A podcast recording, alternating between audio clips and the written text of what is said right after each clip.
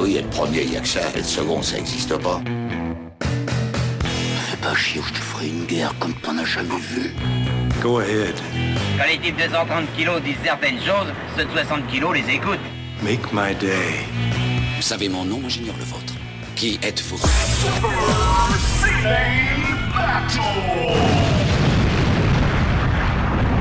Le second, c'est un con. Super Ciné Battle, c'est le podcast où nous établissons le classement ultime du cinéma. Nous prenons vos listes de films que vous nous adressez pour les classer, du meilleur au pire afin d'obtenir LA liste ultime. Ceci est notre épisode 151. Et de l'autre côté du poste, j'ai l'unique personne qui a précommandé le livre de Jean-Michel Blocher, à savoir Stéphane Boulet. Comment ça va Stéphane? Alors attention à savoir Stéphane Boulet, euh, Stéphane Boulet n'est pas le nom du, euh, du livre de Jean-Michel Blanquer, hein, attention, c'est- ça peut prêter à confusion la, Ah, la formulation. Je pense qu'on peut, on se cotise pour qu'il appelle son livre Stéphane Boulet. Ah, Putain, quelle, quelle angoisse.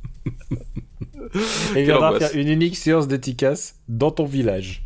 Exactement, exactement, c'est tout, ce dont on a besoin. Près du clocher, tu vois, genre hop. Bah la cloche près du clocher, ouais. J'ai bien décrit ton village, hein, tu vois, le petit village isolé près du clocher. Genre, c'est vraiment, il y a que ce village-là dans. Oui, c'est ça ce que je- ce que je veux dire, tu prends pas beaucoup de risques, ça va. Globalement, c'est un À village, quoi. À côté du monument aux morts, tu vois. c'est ça. Ah, la France. J'ai l'impression de faire avoir fait un début très Jean-Pierre Pernaut, si tu tu m'en veux pas. Presque Bernard de la Villardière, j'ai envie de dire. Ah non, Bernard de Verdière, il aura fait les petits villages, la drogue, ces machins, la drogue, la prostitution, on, vous, on se plonge là-dedans. Euh, il aurait sans doute fait ça, effectivement. Ah, ah bah, et en fait, il, et tu sais qu'il s'en défend, il dit euh, non, non, on voit pas tant les putes et la drogue et tout, mais euh, tu sais, il y a que ce- ceux-là dont on se souvient, bizarrement, hein, tu vois. oui, oui. Ou c'est- alors c'est- l'argent de l'argent de la rentrée, l'argent de l'argent de quelque chose. Bon, euh, mon loulou, Oui. on est là pour faire les années 50, puisqu'on a dit qu'on s'arrêtait pas là. Et on a dit qu'on s'arrêtait pas là, effectivement, on a dit qu'on continuait les, les années 50, tout à fait. Alors, ce que je te propose, d'abord, euh, c'est de rappeler, euh, de rappeler la règle. Vous nous envoyez des, des listes et on les classe peu du meilleur au pire. Et pour nous faire parvenir des listes, c'est simple, c'est supercinébattle@gmail.com. J'attends vos listes des années 50. Je, euh, j'y- On se languit de vos listes des années 50. c'est-à-dire, c'est-à-dire, si vous mettez trois gros titres, vous le savez, c'est, c'est chaud. On, peut-être, tu sais, je me garde un petit, on s'en garde un petit peu sous le coude à chaque fois. Vous pouvez tenter une liste avec euh, euh, samouraï avec un chiffre et euh, Et des hommes avec un, avec un chiffre de- Homme, dans l'ordre de la dizaine. homme courroucé un peu plus que la dizaine. vous pouvez tenter, mais il faut, faut, faut, faut, faut, Voilà. faut être bon. Enfin, faut être bon. Non, c'est, ça n'a pas rapport avec, euh, aucun rapport avec bon. C'est juste que on essaie de répartir l'effort, quoi. On sait qu'on est un podcast qui fait deux heures et, deux heures et quelques. Un exemple simple. La dernière fois, on a fait le pont de la rivière Kwai. Ça nous a pris quoi? Euh, 45 ah, minutes. Hein. C'est ça, là, ça nous a pris un petit temps. Eh ben, tu sais quoi? Je te propose de se replonger dans ce qui s'est passé les années 50. Et tu sais quoi? On va se lire toute la liste. Ah oui, on va se... Bah, de... Alors attention, hein, ça va prendre du temps, là. Du coup, on va se faire toute la liste du début jusqu'à la fin, sans s'arrêter. Sans s'arrêter. Alors, je te laisse l'honneur. euh, fais le premier. Et ben le premier, le pont de la rivière Kouai, effectivement. Le Euh, deuxième. Ah ouais, vas-y, Le vas-y. deuxième. Non, non, vas-y, vas-y, non, mais- recontextualise euh, le pont de la rivière, quoi. non, non, mais voilà, euh, film dont on a un petit peu parlé la dernière fois. Comme tu disais si Ah, Petit bien. classique. Petit classique. Petit classique. Euh, ensuite, on a euh, la place du con, donc du coup c'est le septième saut. Ouais. Pas, les, pas le septième samouraï. Non, pas, pas le septième, pas le septième samouraï. Euh, pas du tout. Euh, voilà. Puis le chat de Baskerville et on termine avec le retour de la chemou, Voilà, Voilà. qui est pas qui est pas top. qui est pas pas extraordinaire. Qui est pas ouf, sauf si tu aimes euh, entendre une petite mouche parler avec une voix humaine. Si, c'est moi, ne m'écrase pas. Ne m'écrase pas. Eh, sauve-moi. Putain. Je me demande si ce film était sorti en VF, je me demande ce que ça donne. Ah, je sais pas. Ouais, bonne question. Ouais. Euh, Parce que, parce t'imagines, moi j'aurais mis genre Roger Carrel ou tu vois, genre, oui, un truc dans le genre. quoi. un truc qui aurait bien tapé. Bon, euh, je pense qu'on va se lancer tout de suite dans les années 50, mon gars. Bah oui, oui, on est là pour ça. On est On là pour ça. Attends, on est chaud, on est chaud? On est chaud? On est chaud bouillant. Bah alors, je faut que je retrouve la liste maintenant. Attends une seconde parce que... Ah, pourquoi ça fait ça? T'as perdu une liste de 4 films quand même. Ça, je l'effacerai quand même. C'est un peu la ton si on laisse tous nos didascalies. oui, la, la, la, la didascalie. euh, Ou non, en fait. Non, on va rester dans l'ambiance. Tout, tout y sera. Voilà. Tout y sera, tout, tout sera là. Alors, on va prendre une liste de Laurent et Adrien. Merci Laurent et Adrien pour votre liste. Et c'est une liste familiale, puisqu'ils sont père et fils et ils sont euh, cinéphiles. D'accord, c'est deux. cool. Et euh, je trouve ça adorable. Oui, c'est très mignon, effectivement. J'espère, euh, oui, et, et- et comme d'habitude, ça m'a touché. J'espère que c'est pas genre du pipeau pour, pour, pour passer du genre. non, non, non, ça a l'air d'être vraiment vrai. Juste pour choper une liste, euh, c'est bon ça. Mais tu sais que sur le Discord, ils font leurs statistiques. hein. Il y en a qui, ah, j'ai placé, euh, j'ai envoyé six listes et j'en ai placé une. Voilà, ils font des statistiques sur les, les résultats des. des- Ils, des- ti- ils tiennent les comptes. Bah, ils tiennent les comptes. Bah, en plus, c'est des tauliers quand même, tu vois. En plus, c'est des noms que je reviens souvent. Et tiens, il y en a un d'ailleurs, je, je m'en veux, il m'a dit qu'il n'a jamais placé une liste alors qu'il a envoyé 20 listes à ce jour. Il a Ah, c'est envoyé- pas de bol. Et euh, c'est Inigo, et en, en plus, j'ai l'impression d'avoir placé des listes de lui, et 20 listes, et j'en ai pas passé. Et je m'en, je m'en, veux, hein, parce que c'est un nom que je, viens, je vois souvent, et à chaque fois, sans doute, je vois son nom dans la liste, et je me dis, ah non, je vais déjà passer une liste, je vais pas le refaire. Et en fait, il est prisonnier d'un cercle. C'est que j'ai toujours l'impression d'avoir passé une liste. le supplice de Sisyphe, c'est, c'est... ça, ouais. Les versions Super Ciné Battle, quoi. Eh ben, tu sais quoi? On va commencer par une liste consacrée à un comédien. Car tu sais que j'aime bien les petites listes thématiques comédiens, euh, parfois, pour commencer. Et on va prendre un, un acteur des années 50. Si les gens ils se disent Ah, ça va être Kirk Douglas, ça va être euh, Charlton Heston. On va parler de. Ronald Reagan? Non, pas loin, pas loin. On va parler On de pu. James Mason. Ah, James Mason, mais oui. Car le fait. nom de sa liste, c'est. Ah bon, James Mason n'a pas commencé sa carrière avec Croix de Fer. Euh, bah écoute, euh, il faut croire que non, parce que Croix de Fer en plus c'est un peu plus tard, c'est genre 20 ans plus tard. C'est 20 ans plus tard, oui. Et puis, c'est pas le même registre d'acting, j'ai envie de dire. Tout, ouais, effectivement. Est-ce que on peut Ouais, c'est vrai qu'on a fait James Mason. Qu'est-ce qu'on aurait pu Qu'est-ce qu'on a dit de James Mason? On n'a pas eu d'autres cas? Il y a pas et Lolita? Le quoi? Lolita? Ah pardon, tu fais tu fais le tu fais encore Ah oui. tu fais, tu fais l'ignorance. très très bon. Très très bon. On a classé Lolita. Le, oui, on a classé Lolita, oui. On a classé. Lolita donc il fait euh, il fait donc le, le protagoniste et, et criminel de Lolita. Tout à fait, tout à fait, effectivement. Un bear. On va repasser en revue. Alors, euh, James Mason, c'est un, c'est un Britannique. Et euh, il a joué chez les plus grands. Il a joué, euh, il a joué chez Mankiewicz, il a joué chez Lumet. Euh, mais c'est en même temps, c'est une bonne époque pour jouer chez, chez des grands réalisateurs parce qu'il y en avait quand même un petit paquet. Il y en avait un certain nombre, et ouais, effectivement, euh, su- surtout ceux-là qui à cette époque étaient, étaient un peu, on va dire, euh, en pleine possession de leurs moyens. Tu vois, James Mason, il a pas joué dans Snake Eyes ou de G.I. Joe Snake Eyes, hein, j'entends. oui, attention de ne pas confondre. Il a pas joué dans The Suicide Squad, quoi. Ça aurait été bon. Hein, Peut-être qu'on va se le faire en bonus hein, quand il nous restera du temps. Euh, euh, Suicide Squad. Et là, on va voir trois grands films euh, avec James Mason, euh, qui est, euh, qui est quand même un, un superbe acteur de, de cette époque-là. Euh, et le premier film, c'est Julius Caesar. Est-ce que tu l'as vu, Jules César? Non, je ne l'ai pas vu, euh, Jules César. Ah putain, on commence déjà avec un devoir Déjà, de voilà, vacances. par un échec. Jules César. Ah bah dis donc, ça va passer vite les listes. Ah, parce que t'as pas, vu- t'en as pas vu un dedans, c'est ça? Si, si, non, non. Ah non, par contre, euh, non, ça, par contre, Jules César, non seulement je l'ai vu, mais en plus, il y a. hum, En fait, il était au programme scolaire, en fait. On lisait. Ah, d'accord, ok. Je crois que c'était en cinquième ou en sixième. On lisait. euh, D'abord, j'étais dans une école euh, bah, avec l'anglais euh, prédominant, donc du coup.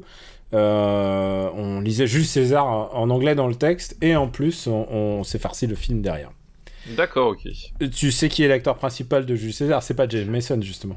Ah, je crois que t'allais me dire, tu, tu sais qui est Jules César? Non. je, j'allais dire oui quand même. j'ai pas vu le film, mais je, sais quand même qui c'est. Ouais, ouais, Euh. j'ai- j'ai une idée. J'ai une idée. Bah, c'est, Marlon Brando, non? C'est euh, Marlon Brando et James Mason joue Brutus. Euh, Tout, tout Coco et Mi, Mi euh. Exactement, exactement. Donc, on aura l'occasion. Et tu sais quoi? C'est un, c'est un chouette film. Je veux pas spoiler, mais, euh, mais c'est un chouette film. Et euh, mais tu verras, Marlon Brando est surprenant. Alors, on va passer à la- au deuxième film de cette liste. Eh bah oui, passons au deuxième film de cette Le liste. deuxième film de cette liste, c'est 20 milieux sous les mers. 20 milieux sous les mers, effectivement. Là, tu euh, l'as où- vu. Voilà, c'est- euh, lui je l'ai, je l'ai vu un, un certain nombre de fois. Alors tu disais ouais, on pourrait prendre euh, Kirk Douglas et tout. Bah du coup, il y a Kirk Douglas dans Bah ouais, dans fait. 20 000 sous les mers. Ouais, Voilà. bah exactement. Je... Mais il y a Kirk Tu. Douglas, il y a Jess Mason, et puis euh, Kirk, Dou- euh, Kirk Douglas euh, jouant respectivement Ned Land et Jess Mason jouant le, Le capitaine Nemo. voilà, Captain effectivement. Nemo. ouais. Tout à fait.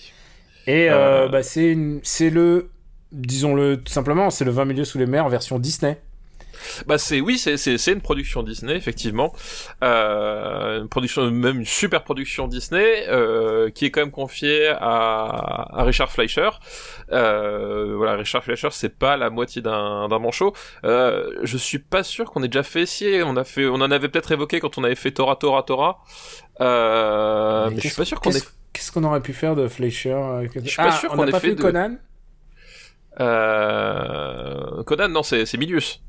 Euh, Non, non, mais non. Conan the Destroyer. Ah euh, ah oui exact. Euh... Ah je sais pas. Est-ce qu'on l'a fait Conan the Qu'est-ce qu'on aurait pu faire des années 80, 90 de... C'est vrai que Ah c'était bah, ses pardon, derniers, euh, enfin, 70, pratiquement ses 80. derniers films. Pratiquement ses derniers films.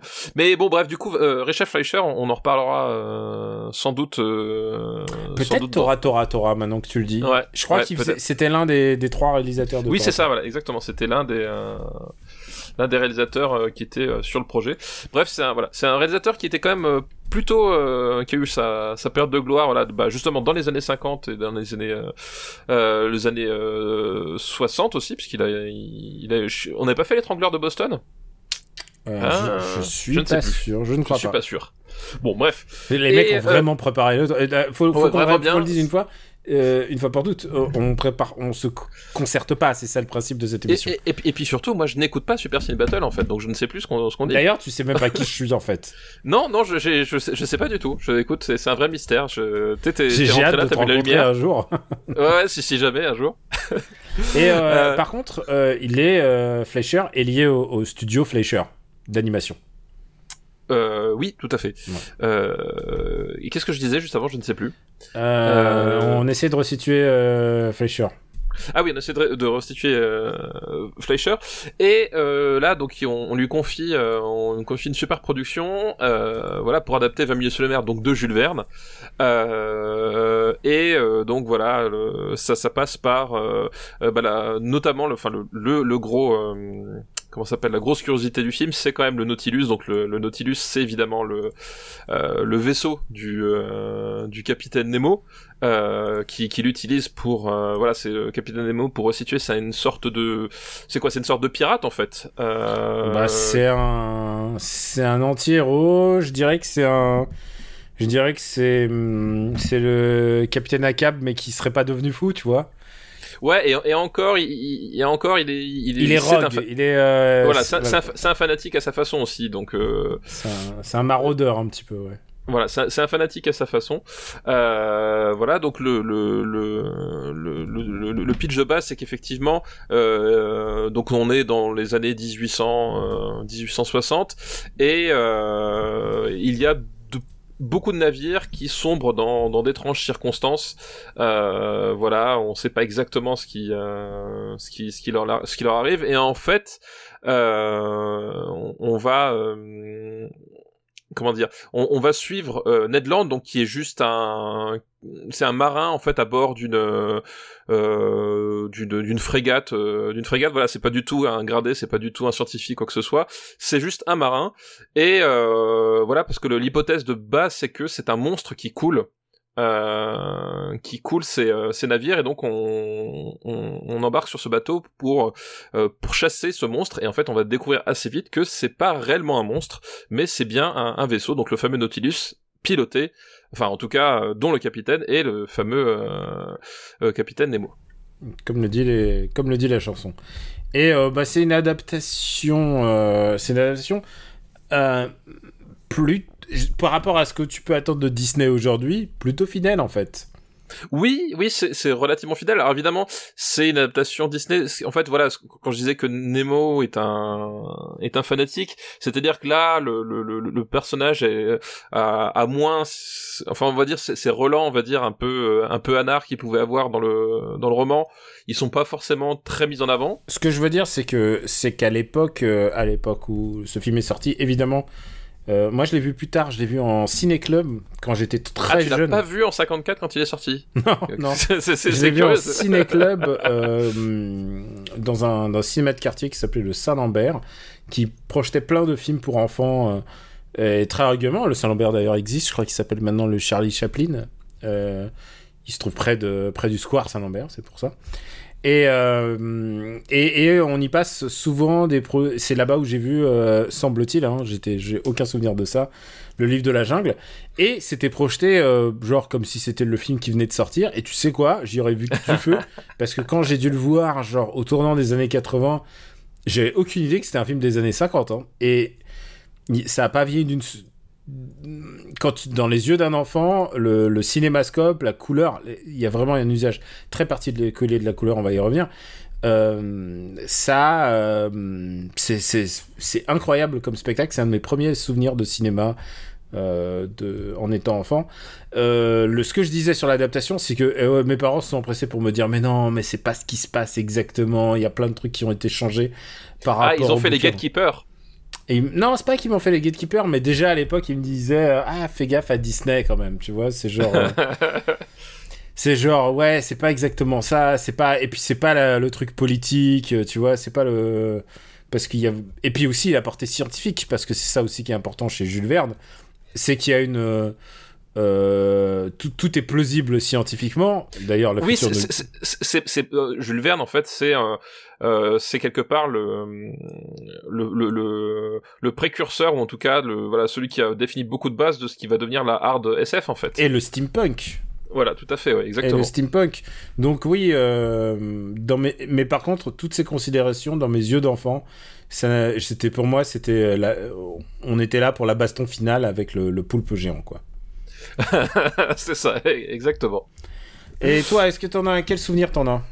Eh ben écoute, moi c'est un, c'est aussi un souvenir d'enfance parce que moi, alors moi je l'ai pas vu euh, au cinéma parce que tout simplement je, je vivais dans un endroit qu'on appelle la province où finalement les cinémas de quartier sont assez rares. Non, mais il y a un moment où t'as Euh. vécu en ville, donc euh, me la fais pas, genre. Oui, mais euh, je- à, à- à- ce, moment-là, le moment où j'ai vécu, euh, où où j'ai j'ai vécu des endroits qui, qui avaient potentiellement euh, des cinémas de quartier, bah finalement j'avais déjà vu plusieurs fois en fait. Donc euh, si tu veux, ça, ça perdait un petit peu de son de sa surprise.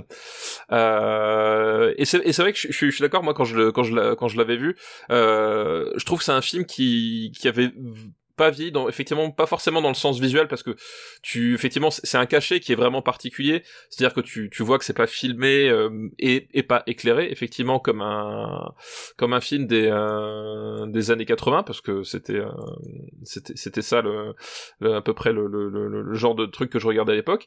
Euh, mais par contre c'est euh, il y a vraiment un côté dans le dans, dans le dans le rythme dans la façon de caractériser les personnages euh, dans voilà dans le dans le côté aventure pure en fait qui restait en fait très très moderne et, euh, et très efficace. Et justement tout ce euh, donc tout le côté un peu un- alors politique je sais pas si le roman de Jules Verne est vraiment politique Pas au sens euh, politique, mais c'est quand même. euh, Il y a Mais quelque chose, fait- il y a quelque chose de qui nous dit sur le monde en fait, voilà voilà sur le fait. mec qui se coupe du monde nécessairement et qui préfère euh, c'est ça et qui préfère tout le- apporter les mers plutôt que de- d'avoir à, à, à faire de la politique, c'est-à-dire au sens euh, au sens se mêler à la société quoi. effectivement tout le côté un peu un peu anard misanthrope de euh, de Nemo on il est il est assez mis en retrait c'est pas qu'il est absent parce que voilà on, on garde quand même toujours ce, ce, ce, rapport un peu particulier de, de ce personnage qui se coupe du monde. Mais euh, voilà c'est c'est un peu euh, un peu adouci par rapport au roman. Mais par contre effectivement c'est tout le toute la progression de de, de, de l'histoire. C'est-à-dire on, on, on commence avec euh, avec ces avec euh, avec ces bateaux qui, qui sont coulés. Puis on essaie de progresser. Puis on découvre ce on découvre le navire. Puis on avance. Puis après on découvre les fonds marins. Parce que t'as en fait t'as, aussi ça en fait qui est Ouais, assez c'est un peu euh, en trois temps, ouais. voilà qui, qui est assez intéressant. C'est que justement euh, t'arrives en fait à, à comment ça s'appelle t'arrives en fait à, à comprendre le point de vue Nemo c'est-à-dire que euh, au-dessus en fait les euh, les navires de commerce les navires de guerre etc enfin c'est c'est un monde en fait euh, qui euh, qui a l'air euh, qui a l'air finalement plus sauvage que le monde marin dans lequel il évolue qui lui est vraiment porté sur le merveilleux. Et, et je trouve t'as les deux euh, les voilà ces deux mamelles qui sont qui sont plutôt bien exploitées. Et du coup t'arrives à, à un peu comme comme comme Akab dans dans Moby Dick t'arrives un peu à, à rentrer en fait à comprendre vraiment le, le personnage c'est pas juste un méchant qui coule des bateaux parce que je suis méchant. Euh, mais voilà, il y, a un vrai attachement au personnage et on progresse et puis il y a effectivement ce, climax assez dément euh, pour l'époque. Euh, surtout que voilà, on parlait de, Jules Verne, de, de l'art de SF et du steampunk, mais le, le design du Nautilus, il est extraordinaire quoi. Il est super beau. C'est vraiment un truc ultra affûté quoi. Il est tellement extraordinaire que même quand à un moment donné ils ont voulu refaire la Ligue des Gentlemen euh, extraordinaires, etc., ils ont repris finalement un, un design qui, qui, était très proche. Alors évidemment, tu as les descriptions du bouquin, etc., mais il y a quand même un... Et les gravures, et les gravures des, des dessins de la publication originelle. Voilà. Mais euh, ils ont réussi à, à, rendre ça à l'écran vraiment, euh, vraiment super bien. Ça, il est super beau. Le, voilà, les, les... moi, je, je souvenais la, la, la, toute première scène où tu, tu le vois de, de nuit effectivement tu sais pas vraiment ce que c'est puis t'as la, l'attaque puis après il disparaît. Il y a vraiment un truc c'est presque un personnage à part entière le, Nautilus qui est euh, qui est très très bien exploité aussi bien à l'extérieur que euh, qu'à l'intérieur parce qu'on voit la vie à l'intérieur on voit les hublots intérieurs euh, on voit euh, Ned Land en fait qui découvre une, une faune sous-marine qui le qui le suspectait pas alors que c'est un marin. Euh, voilà et, je, voilà je trouve que le, en termes de, de, récit d'aventure ça reste un film vraiment super euh, bah, super pertinent et, euh, et, super agréable quoi. Ouais je trouve que c'est vraiment c'est réjouissant même j'ai envie de dire. C'est t'as envie t'as envie d'y être. Il y a un truc de con les après c'est un truc que le propre je me dirais même des, des romans de Jules Verne c'est que c'est des trucs t'as envie de voyager quoi. Euh, Tour du monde en 80 jours t'as envie de voyager. 20 milieux sous les mers t'as envie de voyager. Euh, un des livres préférés de mon grand-père c'était Capitaine de 15 ans. Il me l'a fait lire il m'a dit ah c'est bon t'as 15 ans tu peux lire Capitaine de 15 ans. Bah et oui, Capitaine forcément. de 15 ans c'est une de voyage. C'est toujours des histoires de de gens qui prennent la mer. Et il y a un truc évidemment avec le monde marin avec et aussi simplement avec le le fait de partir et de tout laisser derrière il y a un truc assez assez fascinant. Et euh, ça ça Jules Verne l'avait bien compris quoi. C'est des gens qui abandonnent tout et euh, qui se donnent à leur à leur passion. Et il y a un truc très viscéral là-dedans. Et je trouve que l'interprétation justement de James Mason c'est un de mes Nemo préférés hein. Euh, bah après, c'est pas comme s'il y a eu énormément d'adaptations de voilà. de 20 000 sous les mers. Des, des, Nemo, il y en a pas eu tant que ça en fait. Euh, D'ailleurs, c'est drôle parce que Fincher a été à un moment donné sur une adaptation de. Mmh, bah oui, j'ai entendu dire ouais. Euh, et puis là, ça a capoté parce que parce que imagine David Fincher travailler avec Disney. Tu vois, je, je, ne sais même pas à quel qui moment il aurait mecs... pris pour les acteurs? Ah, il aurait. Eh, tu sais quoi Il aurait pris qui? Pour Nemo, il aurait pris. Euh, il aurait pris Russell Crowe, peut-être. Euh, ça aurait pu faire Russell. Est-ce que ça aurait pas été un peu le de casting euh, un, un, un, peu évident? Euh, Mais je crois qu'en fait, il, a, il, il est pas allé jusqu'à. Enfin, il devait avoir des pistes. On n'a jamais trop su, euh, trop su ce que c'était. Mais euh, je crois qu'ils sont jamais allés aussi loin parce qu'en fait, ils ont, ils ont des problèmes. En fait, l'astuce, c'est que le film a été annulé. Bon, déjà parce que Fincher il est casse-couille et que Disney ils ont un cahier des charges euh, assez précis dans lequel Fincher ne rentre pas forcément. mais tu surtout en fait. à quel, à quel, moment les mecs ils se sont dit ça allait marcher? Bref. Mais, mais surtout en fait l'astuce c'est que le, le, le, film devait se tourner en Australie. Mmh. ah bah euh, d'où Russell Crowe? euh, d'où Russell Crowe devait se trouver en, en Australie. Et en fait il euh, y a une histoire, c'est que le, le, les subventions pour tourner les, les, les films, enfin le, le, studio Disney cette année-là n'en a reçu que pour un seul film, euh, et ils ont décidé de privilégier Pirates des Caraïbes, euh, bah, je crois que c'est le 4, et, me semble à, à cette époque-là, euh, plutôt que le plutôt que le le, le monde, enfin le, le, monde de Nemo, le monde des Nemo, bravo, euh, plutôt que le 20 milieux sous les mers de, de, de Fincher en fait. Et euh, voilà, et c'est aussi pour ça que ça que ça a capoté derrière, c'est qu'ils ont vu que c'était euh, finalement peut-être plus compliqué et qui alors qu'ils avaient un truc un peu un peu clé en main avec Pierre des donc du coup ils ont pas voulu se faire chier quoi. Ah bah et tu sais quoi, j'étais en train de, de me documenter en, ce moment même. En fait euh, adapter euh, 20 milieux sous les mers, c'est le rêve de tout le monde et peu de gens y arrivent quoi parce qu'ils ont fait euh, Atlantis Disney qui est légère qui est quand même un peu inspiré quoi je veux dire. Non non, non je alors, et je, je sens que c'est un truc sur lequel les gens se, se cassent les dents. Et là je vois qu'il y a Fincher qui a voulu en faire un et James Mangold qui était attaché au projet de Disney. Comment ils ont pu croire que James Mangold pourrait le faire? Je sais pas. Ah remarque euh, il a déjà travaillé avec euh, oui, il a, oui, oui, il a déjà travaillé, et puis il est peut-être un peu, un peu plus facile à vivre que, que l'autre, hein. mais, euh, mais effectivement. Il y a eu MCJ, MCJ, ton pote. Ah, euh, tu, tu dis MCJ, moi je dis MacG, c'est pour ça. MacG, ouais, MCJ, ouais. ouais, pour moi c'est MC, tu vois, c'est. Ouais, je vois, je vois. Bah, parce qu'il nous, il nous régale à chaque fois, c'est des. Voilà. bah oui, évidemment. Et, euh, et puis Évidemment. il n'y avait pas un projet de 20 millions sous les mers par Christophe Gans aussi? Ah, peut-être, alors ça je ne sais pas. Mais tu sais, le problème de suivre les projets de Christophe Gans, c'est genre. Ouais, bah oui, oui, Christophe Gans, pour le coup, euh, il a beaucoup plus de projets qui ne se sont jamais faits que de, de Mm. projets qui sont arrivés au bout. lui. Ça doit être passionnant. Hein. Christophe, si tu nous écoutes, on veut, on veut avoir tes histoires de, de Ah projets. bah c'est clair. ah non, c'est mais moi sur- j'écouterai les projets de films, euh, de films de Christophe Gans. Je veux savoir pour Onimusha, je veux savoir. Je veux tout savoir. hein. Raconte-moi. Raconte-moi. Et puis surtout, ouais, la, la façon dont, dont ça s'est, euh, dont ça s'est pas fait, justement. Enfin voilà, il y a, y a Ouais, non, effectivement. non, c'est... Mais surtout avec Christophe Gans, c'est en particulier. Alors, je, je lis qu'il voulait. euh, Que c'était euh, Brad Pitt qui devait faire Ned Land, et puis ensuite c'était Ouais, ensuite c'était Channing Tatum. Ça, ça, c'était des rumeurs en fait, ça n'a jamais été confirmé parce qu'on on a dit que c'était Brad Pitt parce que c'était Fincher parce que bah voilà. Euh, Ils ont peut-être une histoire ensemble, je sais pas. Et c'est- Il je- aurait pu je- prendre Ben Affleck, hein, tu sais, hein, triste sur un Ah. bateau. c'est vrai, c'est vrai, ils auraient pu. Mais euh, non, je, je, je suis pas sûr qu'avec Ben Affleck, ils ont, ils ont travaillé ensemble, mais je suis pas sûr que la collaboration a été très. euh, Ah bah non, tu m'as raconté l'anecdote du, du, de la casquette. La casquette, ouais.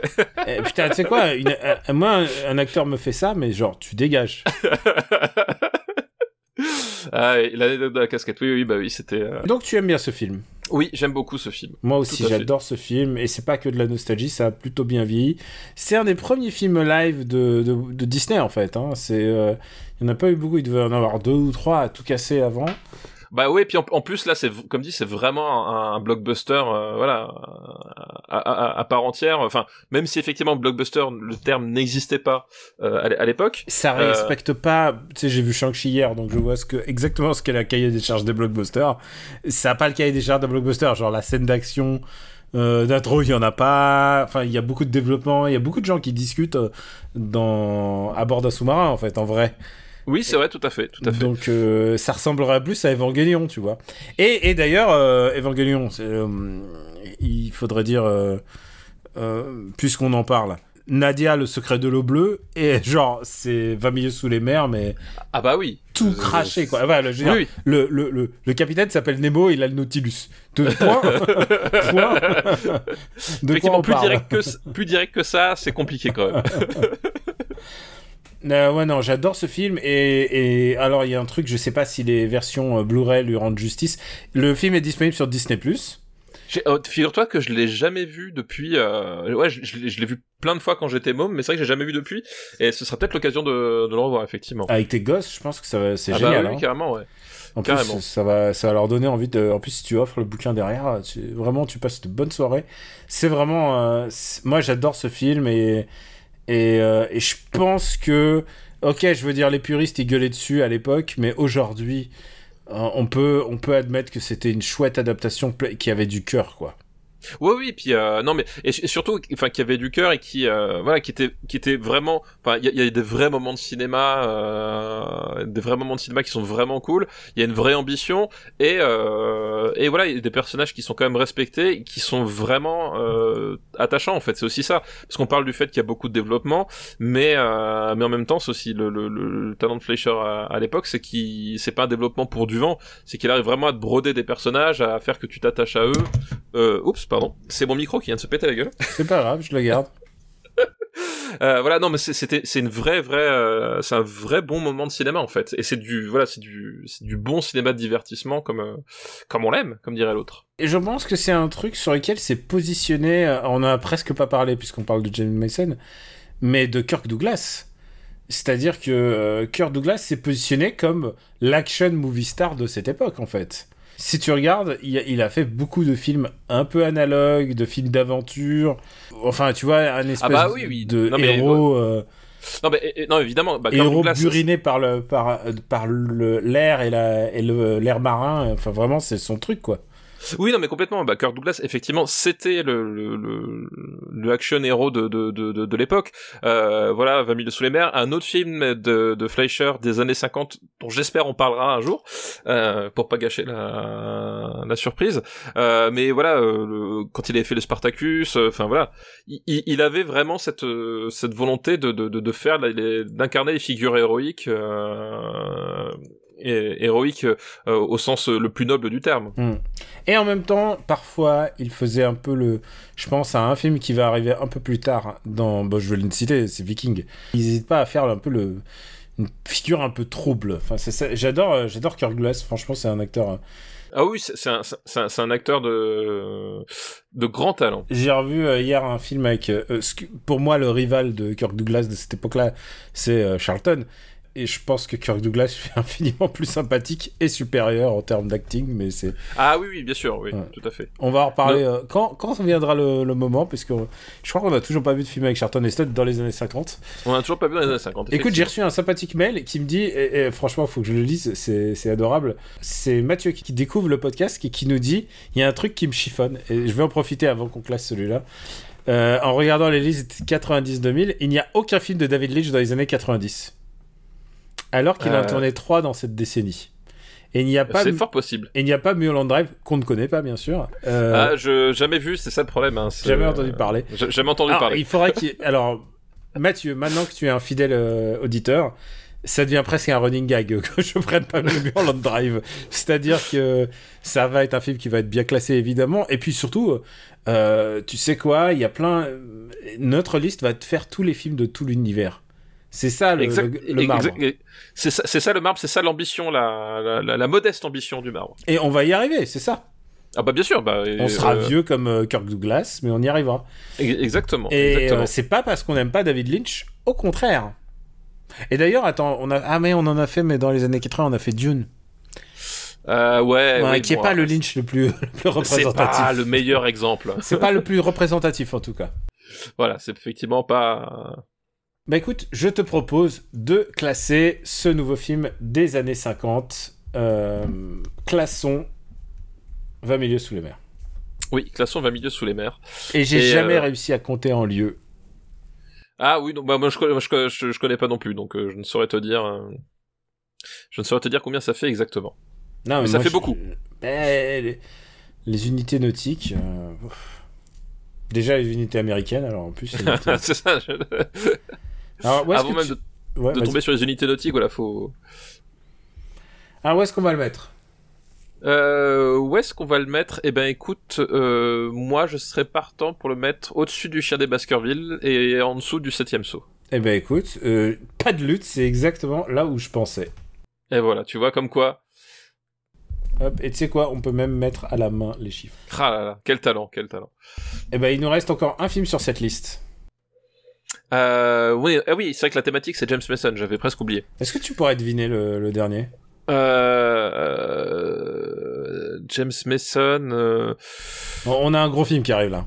Oh putain, me dis pas que c'est celui-là. Ah, je sais pas lequel tu penses, mais c'est un gros film quand même. Un, un gros film quand même, euh, un film avec James Mason dans le- qui porte le nom d'un artiste martial belge, son personnage? Non.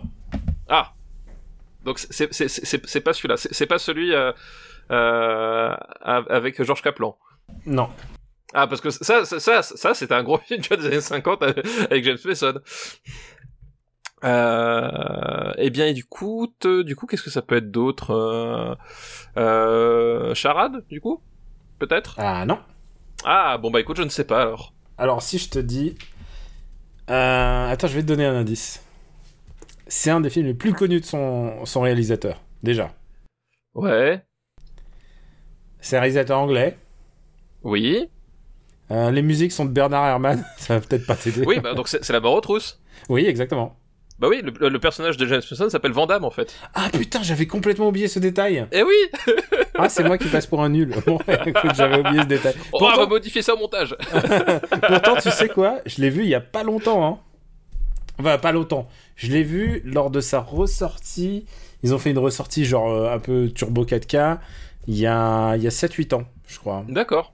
Et c'était euh, peut-être un- peut-être même un peu plus. euh. Et je l'ai vu genre au ciné Cité Léal et c'était un vrai. Et honnêtement, quel... euh, ça, quel plaisir, j'ai envie de te dire. ah bah oui, tu m'étonnes. ouais.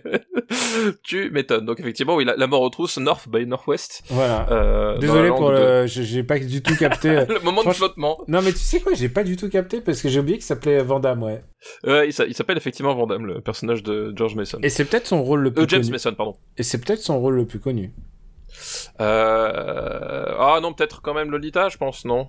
Je sais ah, pas. peut-être. Parce que c'est- de la mort aux trousses, tu, tu, tu, tu, te, sou... enfin, tu te souviens pas forcément de... Bah, t'es là enfin, pour Cary Grant, quoi. Ouais, t'es là pour Cary Grant, effectivement. Euh... Voilà. Donc je pense que c'est eff- effectivement peut-être plus Lolita, en tout cas le, le, le rôle qui va, qui, Mm. qui, qui restera euh, le plus marquant, on va dire quoi. Ouais. Eh bah, écoute, euh, bah, on est parti pour la mort en trousse, donc. euh, Voilà, on est parti pour terminer ce podcast du coup. Merci de nous avoir écoutés. Cary Grant, Euh, Eva Marie Saint et euh, James Mason. C'est. euh, Est-ce que c'est pas le film le plus Hitchcockien de tous les films Hitchcockiens? En tout cas, de cette période, j'ai envie de dire. Ah, je sais. Je... Alors le plus, c'est toujours délicat de répondre, mais effectivement, c'est euh... voilà, c'est un, c'est le film de son auteur. On peut, on peut pas le nier. Euh... Le principe est assez simple. Nous suivons un personnage qui s'appelle euh, George Thornhill, joué par euh, Cary Grant, et qui euh, est en voyage d'affaires. Euh, dans un hôtel et euh, il se fait enlever et pourquoi est-ce qu'il se fait enlever? Parce que ces personnes sont persuadées que son véritable nom est George Kaplan et non pas euh, Roger Thornhill. Et euh, lui, va essayer de, de clamer son son innocence, surtout qu'il ne sait pas exactement pourquoi est-ce qu'il est euh, il est enlevé. Et euh, à partir de là, bah, va s'engager une euh, une course poursuite, voilà, entre euh, ce personnage de, de, de Cary Grant, ses ravisseurs, et bah, surtout une quête pour la vérité, euh, savoir euh, qu'est-ce qui se passe, euh, voilà, quelle est quelle est la qu'est-ce qui a motivé, on va dire, ce, ce, ce- cet enlèvement, etc. Et après, voilà, on va pas en, en révéler trop parce que c'est euh, c'est un film à suspense, c'est un film à, à tiroir même. C'est un film, à Euh, ouais, un peu à twist, ouais. Euh, à tiroir euh, avec euh, avec en plus euh, voilà parce qu'on il y a, y a les obsessions d'Hitchcock c'est-à-dire qu'il y a la il y a, y a, y a la blonde euh, la blonde platine il y a euh, le, le les, les, les conflits euh, de d'identité il y a le l'homme innocent accusé à tort euh, voilà tout ça tout ça ce sont les vraiment les, des marottes Hitchcockiennes assez assez assez euh, assez, euh, assez classiques assez connues. Puis il y a y a surtout dans dans, dans, celui-ci com- comparé à d'autres en fait euh, voilà parce que quand on parle de de la main en collée ou du crime était presque parfait là on, on à nouveau on, on tombe finalement quelque part dans une sorte de de je dis bien une sorte parce que c'est pas c'est pas complètement le cas mais une sorte de case blockbuster puisque euh, on va on va utiliser des euh, des décors euh, complètement déments. Euh, on, va aller euh, faire le, le zozo euh, sur euh, Le Mont Rochemort. sur, sur le mont Rochemort, euh, il y a cette scène avec l'avion, euh, voilà, il y a vraiment cette euh, cette volonté pour Hitchcock de eh ben de de pousser le concept justement voilà du du du, du film de spectacle le plus loin possible euh, avec les avec les moyens de l'époque, avec euh, avec son son talent et voilà c'est peut-être aussi pour ça que c'est un de ses un de ses films les plus connus parce que c'est euh, voilà c'est un de ceux qui est le plus euh, grand spectacle Disons qu'il est iconique. assez grandiose il, disons qu'il est quoi Et iconique. C'est-à-dire. Oui, euh, oui. Bah, ouais. tout le monde connaît au moins la scène où Cary Grant il court dans les champs, quoi. Voilà, exactement. Euh, voilà, c'est, enfin, c'est, il y, a des scènes cultes euh, à l'appel. Euh, La musique, elle est ouf. la, la musique est extraordinaire. euh, voilà, enfin, on, ne- on ne saura jamais. euh, on- les, voilà, les mots seront toujours trop faibles pour pour parler en fait de. Et c'est tellement beau, quoi. C'est vraiment. C'est. C'est, vrai, genre le cinémascope, c'est vraiment pour, pour ce genre de film que ça a été inventé, quoi. Ah bah oui, oui, bah complètement. les- non mais. Les profondeurs de champ, les, enfin, l'utilisation euh, euh, angoissante et anxiogène des, des endroits où il y a beaucoup de monde, parce qu'il y en a beaucoup en fait. Tout si tu fait. regardes, il y a, il y a beaucoup de gares, il y a beaucoup d'hôtels, et, et tout laisse. C'est un des premiers gros films de parano en fait, si tu réfléchis. Euh, sans, sans ce film-là, euh, il n'y aurait pas eu la matrice pour James Bond, je pense, euh, pour, euh, mais même pour, euh, tu regardes des trucs plus récents comme, euh, comme Jason Bourne, tu vois, pour prendre des extrêmes, genre tous ces films-là, ils empruntent à, celui-là, quoi. C'est, vraiment quand on parle de films, euh, de, de matrice de cinéma, on, on est là-dedans. On est vraiment dans un film originel, quoi.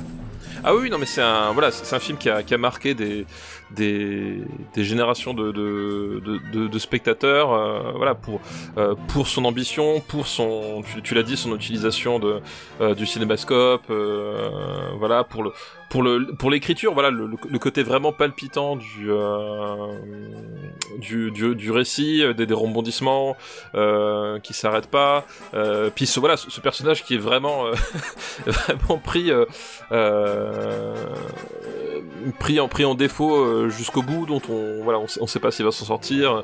Euh, voilà, il, il, est moins psychologique que, que finalement d'autres d'autres films de, de, de, de Hitchcock. Il est, de, il est moins sexuel même, je dirais, même s'il y a quand même son petit. Ah oui, il y, a quand même. Voilà, il y a quand, y a même, quand même, des petits des petits trains qui rentrent. Voilà, qui rentrent dans des petits tunnels. Bon, il y a des, il y a trucs des petits comme trucs un peu suggestifs toujours. Voilà, mais effectivement, il, a, il, il est un peu moins. Euh, voilà, il est peut-être euh, il est peut-être un peu moins fin, on va dire. Euh, je pense que, que d'autres Hitchcock en fait. Euh, C'est-à-dire qu'on est on est sur un sur un sur un truc un peu plus rentre dedans, sans, sans être péjoratif, hein, mais effectivement tu tu regardes par rapport à à, certains de ces films, voilà, ça joue moins sur la psychologie et, euh, et c'est peut-être un peu moins tordu aussi. Voilà, tu parles de, de, sexuel, mais même euh, tu prends des, des, des, films comme la, la, main au collet ou, euh, ou la fenêtre sur cour. Il y a, beaucoup de beaucoup de choses qui vont traiter du de la perversion ou de ou, quelque chose de voisin, etc. Là, c'est quand même moins le cas, quoi. C'est euh, plus direct et c'est peut-être pour ça que ça a été aussi mémorable aussi. Hein, c'est que ça parle aux gens, il y a un truc. Tu sais quoi euh, Je pensais, euh, comme beaucoup de gens, je pensais à Michael Mann et je me disais il y a un truc que je trouve génial dans ce film-là, c'est que tous les endroits, ils sont clairement identifiables en fait, que ça soit à New York ou à Chicago. En fait, tu reconnais euh, t'as le pour quelqu'un qui connaît un tout petit peu New York mais même si tu connais pas New York tu peux il y a, y a un côté image d'épinal quoi. Tu sais très bien que ça c'est ah bah, oui, oui. là bah... c'est l'ONU. Tu sais que tu, tu, arrives à reconnaître les endroits et, et la manière dont c'est filmé c'est ça que j'aime bien dans un film dans un film d'action. Et j'y pensais parce que j'ai vu un blockbuster il y a pas si longtemps et je, je disais mais où ça se passe? C'est qu'ici tu sais toujours où ça se passe. Et il y a un truc de géolocalisation essentiel qui fait que ah, tu comprends où ça se passe et que quand tu sais où ça se passe, et eh ben ton cerveau il comprend que ça existe en fait. Oui, oui. Puis, euh, puis c'est vrai qu'il y a, il y, a, il y a un côté effectivement euh, presque touriste en fait. Euh, Hitchcock qui va s'amuser à. À... Il y a Grande Centrale, enfin tu voilà, vois. À, à, nous montrer tous les tous les endroits qu'il euh, un peu emblématiques et à, à, les tourner à sa façon. Il y, y, a clairement de ça. Et puis la musique, euh, la musique Herman, c'est vraiment, c'est, je pense que c'est une de ses, en tout cas, c'est peut-être une de ses plus, plus, plus symboliques. Enfin, genre, t'as l'impression qu'ils se sont tous passés le mot pour se dire, on va faire, on va faire un vraiment, on va faire un Hitchcock pur sucre. Tu vois, on va faire un truc qui va définir Hitchcock à jamais. Et bah, c'est un film qui, qui je trouve définit Hitchcock. Pas forcément, tu l'as dit, parce qu'il y a plus sexuel, il y a plus euh, cérébral, mais c'est juste que c'est vraiment c'est l'amalgame de tout ce qu'il a fait là et qu'il en a fait quelque chose. Hein. Il en a fait un pur actionneur, quoi. Oui, complètement. C'est un, c'est un vrai pur film d'action, euh, un vrai pur film d'action, euh, voilà, où, euh, où tout, tout, tout, tout, est là pour pour avoir les trucs impressionnants et puis tu t'en prends plein plein la tronche tout le long du, du film, sans Grant, que ce soit. Cary Grant est super. Bah oui, Cary Grant qui est, qui est super. Cary, Cary Grant, ce qui est génial, c'est que t'as l'impression que c'est le Matt Damon de l'époque. Il peut tout jouer. Il joue un, un, un publicitaire, non? Euh, je, je, crois, je crois, je crois qu'effectivement, oui, je crois que c'est ça, effectivement. Donc tu vois, ouais. c'est ouais. genre, il joue, il joue le proto Mad Men en fait. Ah, c'est, ah, c'est, c'est vraiment brillant. Je, c'est genre, c'est un film brillant. C'est un film que je peux regarder, je pense tout le temps. oui, c'est, c'est, c'est, c'est un bon rythme. Je, je, je vois pas de, genre, je, je me vois pas, je me vois pas être lassé de ce film. J'adore ce film tout simplement. Alors où est-ce qu'on va mettre mettre euh... tu on le classe peut-être? Bon, on va le classer effectivement, ouais. On va le classer. Mais euh, où est-ce qu'on va mettre le premier vrai James Bond? C'est vrai qu'il un peu sauf qu'il est pas il est pas réellement secret quoi. Il est pas il est pas homologué. Oui, et puis il est poursuivi. Il est poursuivi, voilà, c'est c'est c'est c'est à l'insu de son plein gré en fait hein. Donc la mort aux trousses. J'ai du mal à me souvenir à chaque fois. Je- pour moi, c'est North by. C'est plus simple de. North, tu vois, c'est genre. C'est beaucoup plus genre. Comme titre, c'est. Euh, Même si la mort au trou, c'est plus descriptif, tu vois. Alors, euh, il y a une vraie, euh, il y a un vrai, euh, comment dire, euh, quelque chose de vraiment épineux là-dedans. euh, C'est où est-ce qu'on va le mettre, en sachant que quand même globalement, il y a d'autres films d'Hitchcock dans les années 50. Ah, Euh, attends, alors, attends, attends, attends. Euh... Oh, oh, oh, oh, oh, oh, minute papillon. Et que voilà, on est tout au début. euh, Qu'est-ce qu'on, où est-ce qu'on, Tu penses qu'on peut pas le classer sans. Bah, disons que, disons que moi, je, je re- je repense aux années 50, je repense à tous les films qu'il a fait à ce moment-là.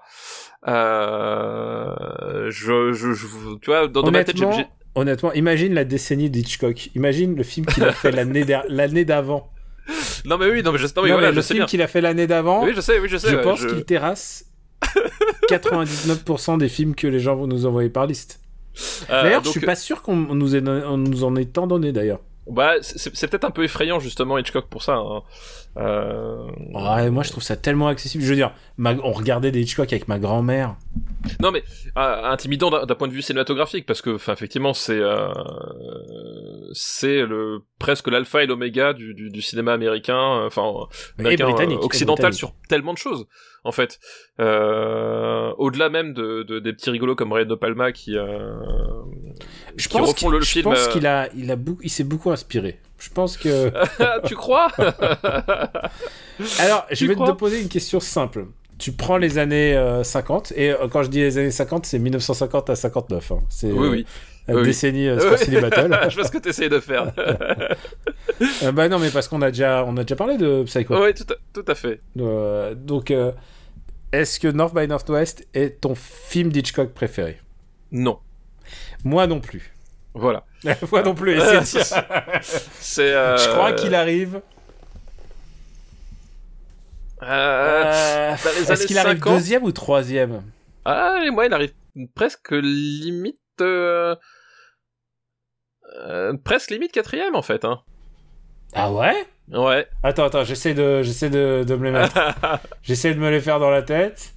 Euh... Est-ce que tu penses à un film de procès dans le top 3 euh, non, même pas. Ah putain, Même pas. même pas, ah, même- mais eh, quoique, effectivement, j'avais oublié qu'il était aussi sorti celui-là. euh, bon, Est-ce qu'il y a un autre film avec Cary Grant dedans? Il y a un autre film avec Cary Grant. Euh... Puis il y a un film avec un train aussi. euh, C'est lequel, putain euh... Ah je oui, t'en oui, dirai oui. pas plus. Ok, ok. Bah oui, oui, bien sûr. Il y a train dans Bah le oui. titre. Il y a Bah train dans oui, le titre. T'es con. Donc tu vois, c'est là, c'est très délicat. Je je me euh, je, repense, euh, je, tu vois, je me projette dans le marbre. Tu sais Euh, quoi Tu sais ce qui va nous déchirer Oui. Tu sais ce qui va nous déchirer C'est qu'on n'a pas le même préféré. Ah oui, ça ça c'est- ça c'est possible. Ça on n'a pas le même préféré. Pour moi, mon préféré, et tu, tu, tu devines ce que c'est. Euh, non, je ne sais pas. Moi, il y a Kim Novak dedans. Moi, tu sais, hein, je, je, je, je veux pas en entendre parler. Moi, c'est podium. hein, ah là là. Bref, Bref. euh, où est-ce qu'on le met Où est-ce qu'on le met par rapport au pont de la rivière Kwai déjà? Ah, pour toi, c'est meilleur que le septième saut. euh, Pour moi, c'est à peu près équivalent. Mais euh, après, si tu me demandes, je préférais toujours revoir. Euh, je préférais toujours revoir la mort aux trousses en fait. Entre Je préfère, même je préfère la mort aux trousses. euh, pour- vraiment, c'est genre, c'est- c'est l'actionneur des années 50, quoi. Bah oui, oui, complètement, ouais. Je, c'est, c'est, c'est- voilà. c'est- Et tu sais quoi? Alors, je vais mettre un petit peu une critique. Je l'ai revu et je me suis dit, c'est quand même bizarre cette fin. Où euh, on vous spoil pas le contenu, tout ça, mais Oui, oui, ouais. cette fin où il passe du haut en bas de la statue. Il Oui, descend. oui, c'est vrai. Ouais, et c'est tu vrai. sais que dramatiquement, c'est beaucoup plus fort de monter que de descendre. But what she said. oh putain, t'es con. Celui-là, je l'ai fait exprès pas. hein. non, mais dramatiquement, c'est beaucoup plus genre, il y a plus d'impact quelqu'un qui monte que qui descend. Oui, tout à fait. On, on est bien d'accord. Ah bah voilà. Du coup, ça justifie effectivement euh, Que ça soit pas le meilleur. que ce soit pas le meilleur. voilà. Hop, allez. Allez, on va aller déposer. Euh... Je crois que je préfère. Je- Parce que le pont de la rivière quoi et putain, je- moi, moi ça va au-dessus du septième saut, d'accord. Allez, entre le septième saut et le pont de la rivière, quoi. Je pense que c'est un bon compromis. Qu'est-ce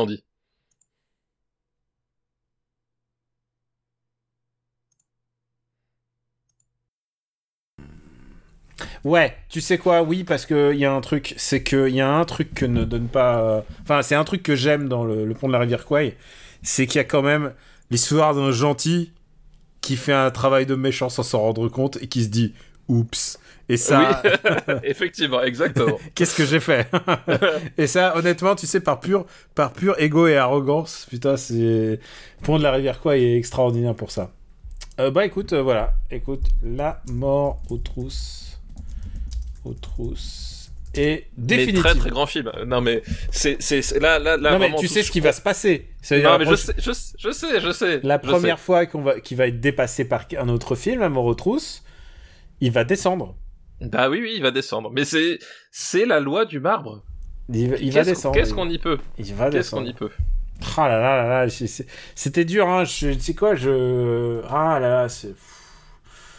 Attends, attends, t'es sûr qu'on la mort aux trousses deuxième? Ouais ouais ouais ouais oui.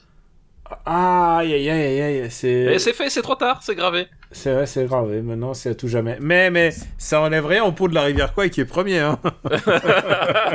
c'est ça. Bon, bah, on va remercier Laurent et Adrien pour leur liste. Merci, euh, merci de nous écouter en famille.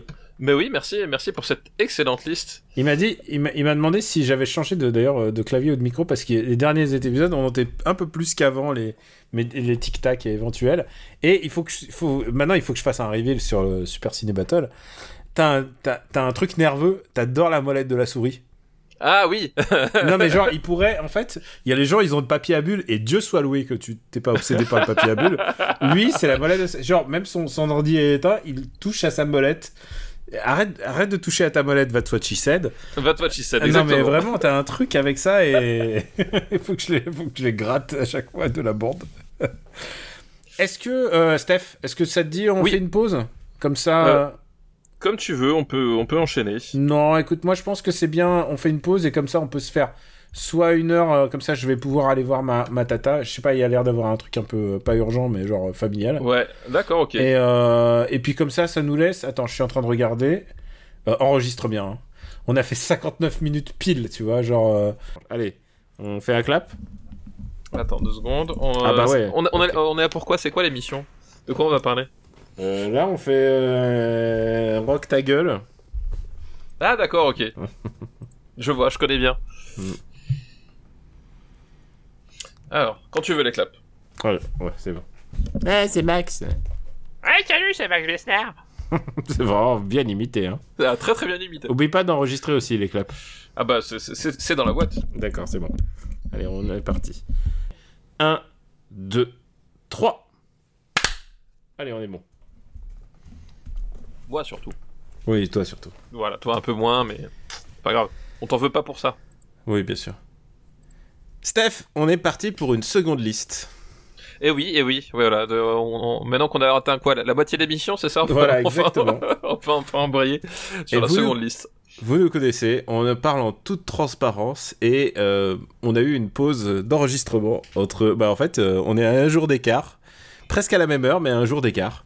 Exactement, exactement. En- entre, entre les deux, en fait, il y a eu le, le trailer de- du nouveau Spider-Man qui a été révélé. Voilà, c'est marrant, c'est ce que j'allais te dire. C'est marrant, j'allais t'en parler, j'allais te dire. Alors, euh, merde, c'était quoi déjà que je. Qu'est-ce qu'il y avait de mémorable dans ce trailer? Euh, Euh, Alors oui, euh, alors après avoir essayé d'être Tony Stark, maintenant c'est Doctor Strange.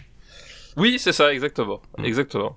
Et tu sais quoi, j'ai l'impression que tout le plot tourne autour du fait qu'il a parlé pendant le, le, le sortilège. Le- oui, je, je pense que, que euh, tout le truc, c'est qu'il il était relou. Ouais. c'est vrai. C'est la Peter, t'étais relou. Peter. Est-ce que t'es parti pour faire euh, au moins un film? Parce que euh, on a, on a un peu de lourd dans, dans la deuxième liste que j'ai que j'ai choisie. Ah bah écoute, je suis parti pour faire au moins un film, tout à fait. Alors on est parti. C'est une liste qui nous est envoyée par Caso. Merci Caso pour ta liste. Et je, on a, je crois qu'il y a déjà des listes de Caso, au moins une liste de Caso qui est passée. Écoute, là, il nous a envoyé une liste et je trouve qu'elle est thématique. Et en plus, tu sais quoi? Je regarde la liste, puisque évidemment, tu l'as réouvert, hein, bien sûr. hein. Bah, ah, tu me, tu- non mais franchement, tu me prends pour qui? Évidemment que j'ai réouvert la liste. Regarde le truc. Regarde le truc. On a, on a que des films américains, un film anglais, ça c'est sûr et certain, et, et un film euh, suédois. Et il n'y a pas de film français encore. Non, il n'y a pas de film français. Et en même temps, on a que 6 films. Donc bon, c'est- Donc il faut, euh, il faut rééquilibrer tout ça. Et donc j'ai choisi une liste de casos qui s'intitule. Et alors ça, c'est dommage que j'ai pas de la réverb sur la voix ou tout ça pour donner un peu de, de contexte. Mais je dirais larcin, banditisme, contrebande. Bernard de la Villardière aurait été au top dans les années 50. très très bonne, euh, très très bonne imitation, dis donc. Euh, mais en plus, il, ouais, il y aurait eu un peu de réverb. Tu sais, il y a un truc dans, dans les trucs de zone interdite, c'était toujours genre les trucs étaient assénés, genre contrebande, prostitution, drogue. tu sais, quand il les dit, il n'en dit pas qu'un, il fait toute une série. C'est ça, exactement. Donc larcin, banditisme et contrebande. Et on va faire une première liste qui s'appelle, euh, pardon, une première liste, un premier film de cette liste, un film de Jack Becker qui s'appelle Touchez pas au Grisby.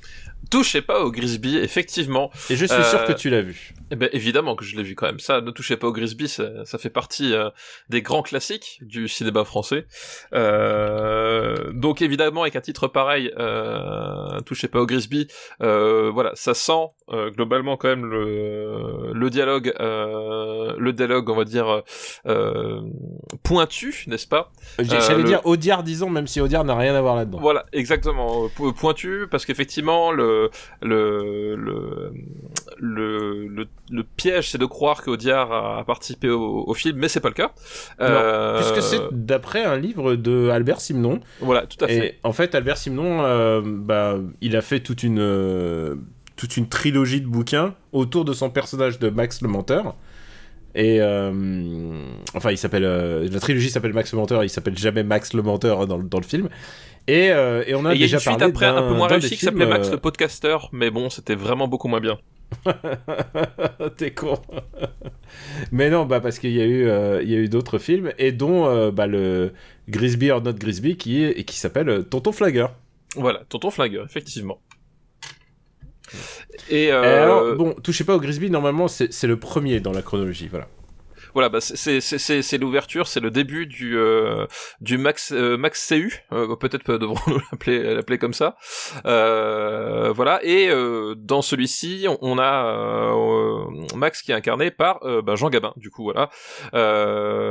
Et on c'est une histoire de gangsters effectivement qui ont qui ont, on- je crois que le, le, le- point de départ, c'est qu'ils réussissent un coup vraiment super fumant euh, à, base de lingots d'or et euh, bah c'est le moment parfait pour partir euh, à la retraite.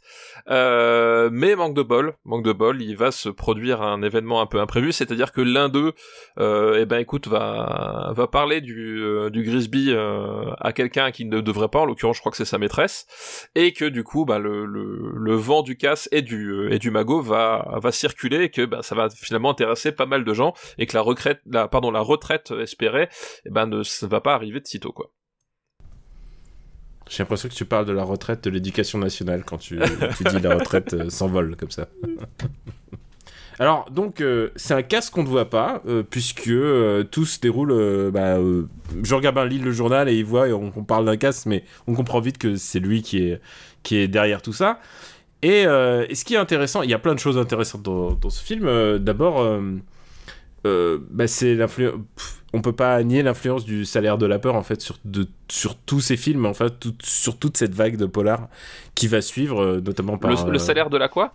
Ah pardon, merde, bah, pardon. Un certain film dans, dans genre, on ah, va- c'est genre écoute vraiment euh, je vois pas de quoi tu veux parler Et euh, il y a un- vraiment un truc qui est mémorable dans ce film, puisqu'il y, un- y a un jeune acteur qui débute, mais qui est déjà vieux à l'époque quand il commence. Enfin, il est vieux, je sais pas. Est-ce que, est-ce que toi, t'es plus, est-ce que t'es plus vieux que cet acteur quand il a commencé Je parle de Lino Ventura. Lino Ventura effectivement bah oui parce que c'est- en fait le, le cinéma c'est sa deuxième carrière euh, Ouais. Lino Ventura Puisqu'il euh, était voilà, boxeur avant.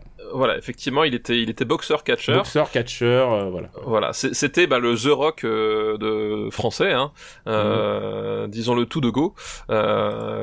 Et effectivement, je ne sais pas, je ne sais pas quel âge il avait exactement. Attends, attends, je vais essayer de faire un calcul. C'est le film est de 53. Il est né en 19. Oh putain. Et euh, bah voilà. 53, il est né en... Bah voilà, voilà. Non, je suis plus vieux que, que Ventura quand il avait commencé. Oh putain, c'est Euh. dingue. Il avait 34 ans. Et Ouais, tu sais quoi Il en fait déjà, il fait déjà euh, 45 ans bien bourru quand même. hein. Ah oui, il a, bah, il a déjà, il, il a déjà un- ce, ce, ce visage, euh, euh, voilà, enfin, si caractéristique. Un euh, vrai physique de cinéma et, euh, et des traits quoi. Il a un truc, il a une carrure et tout. Et, et euh, c'est Jacques Becker en fait qui le, qui le remarque en fait parce qu'il voulait, euh, il voulait un mec qui soit costaud et en même temps qui passe pour un Italien en fait aussi un petit peu euh, pour euh, pour accentuer le côté mafia. N'oublions pas les clichés de l'époque. On parlait plus beaucoup de mafia italienne. C'était pas encore les triades hein, comme on dit. euh. Non, c'était pas encore effectivement les triades. Effectivement. Et alors, est-ce que tu aimes ce film? Écoute, ne touchez pas au Grisby. Oui, oui, c'est un film que que, j'aime bien. Euh, voilà, le truc, c'est qu'effectivement, euh, je pense que je l'ai découvert dans mauvais ordre parce que j'ai quand même découvert tous les autres euh, après. Voilà, et et c'est vrai qu'il a il a pas euh, il a pas autant, on va dire, le, le la verve que les les, les productions euh, scénarisées par euh, par Audiard. Euh, faut, faut dire aussi qu'il y a y a un truc qui qui est assez différent dans, dans celui-ci par rapport aux autres, je trouve.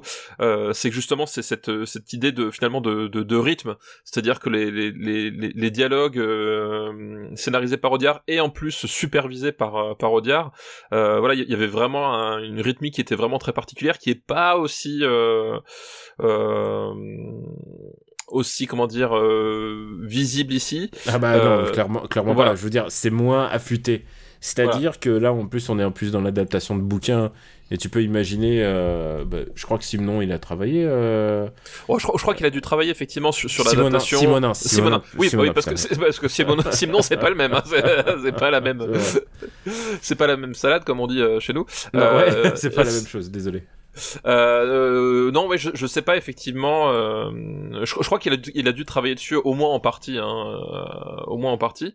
Euh, mais après, euh, voilà, après effectivement, tu, tu l'as dit, c'est, c'était avant toute cette, toute cette vague-là, puis que je pense que voilà, il y, avait le, le respect du texte, etc. Mais il y avait justement pas ce- peut-être ce côté plus, plus vivant et plus.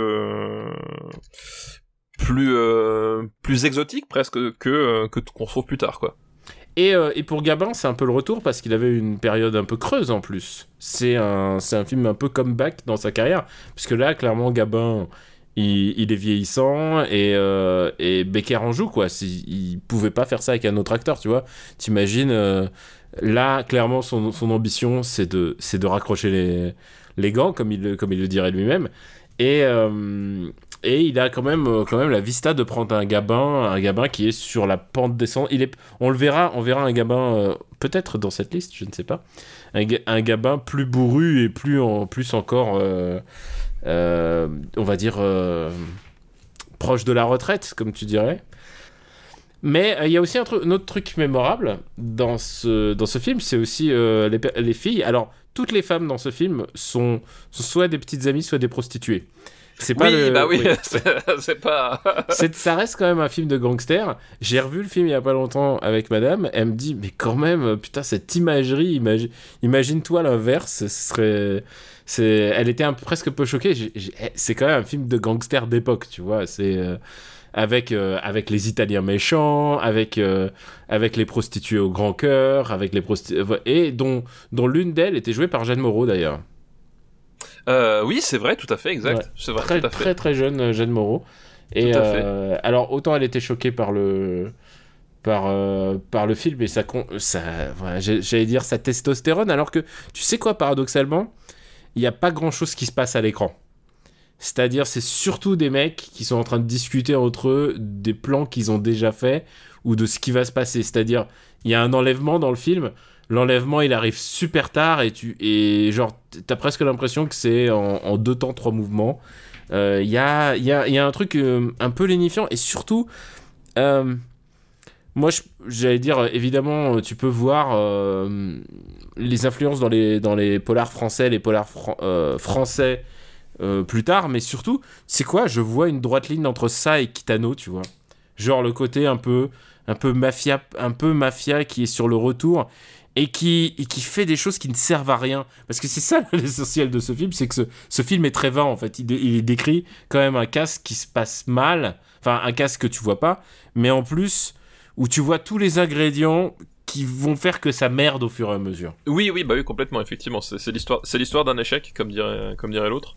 Euh, Ouais, c'est un échec et ce qui donne aussi ce petit côté euh, euh, déliquescent un peu de la mafia, déjà à l'époque, alors qu'on est dans les années 50 quand même. Oui, oui, c'est complètement. Euh, tout à fait, tout à fait, complètement. Euh, bah écoute, je ne, sa- je ne saurais quoi rajouter d'autre euh, là-dessus. Bon, est-ce Euh. qu'on conseillerait... bah d'abord, on conseille tous les films à regarder, mais, mais est-ce que c'est une bonne entrée dans le monde du polar de ces années-là? Je, je suis pas certain que ça soit le meilleur à regarder, en fait.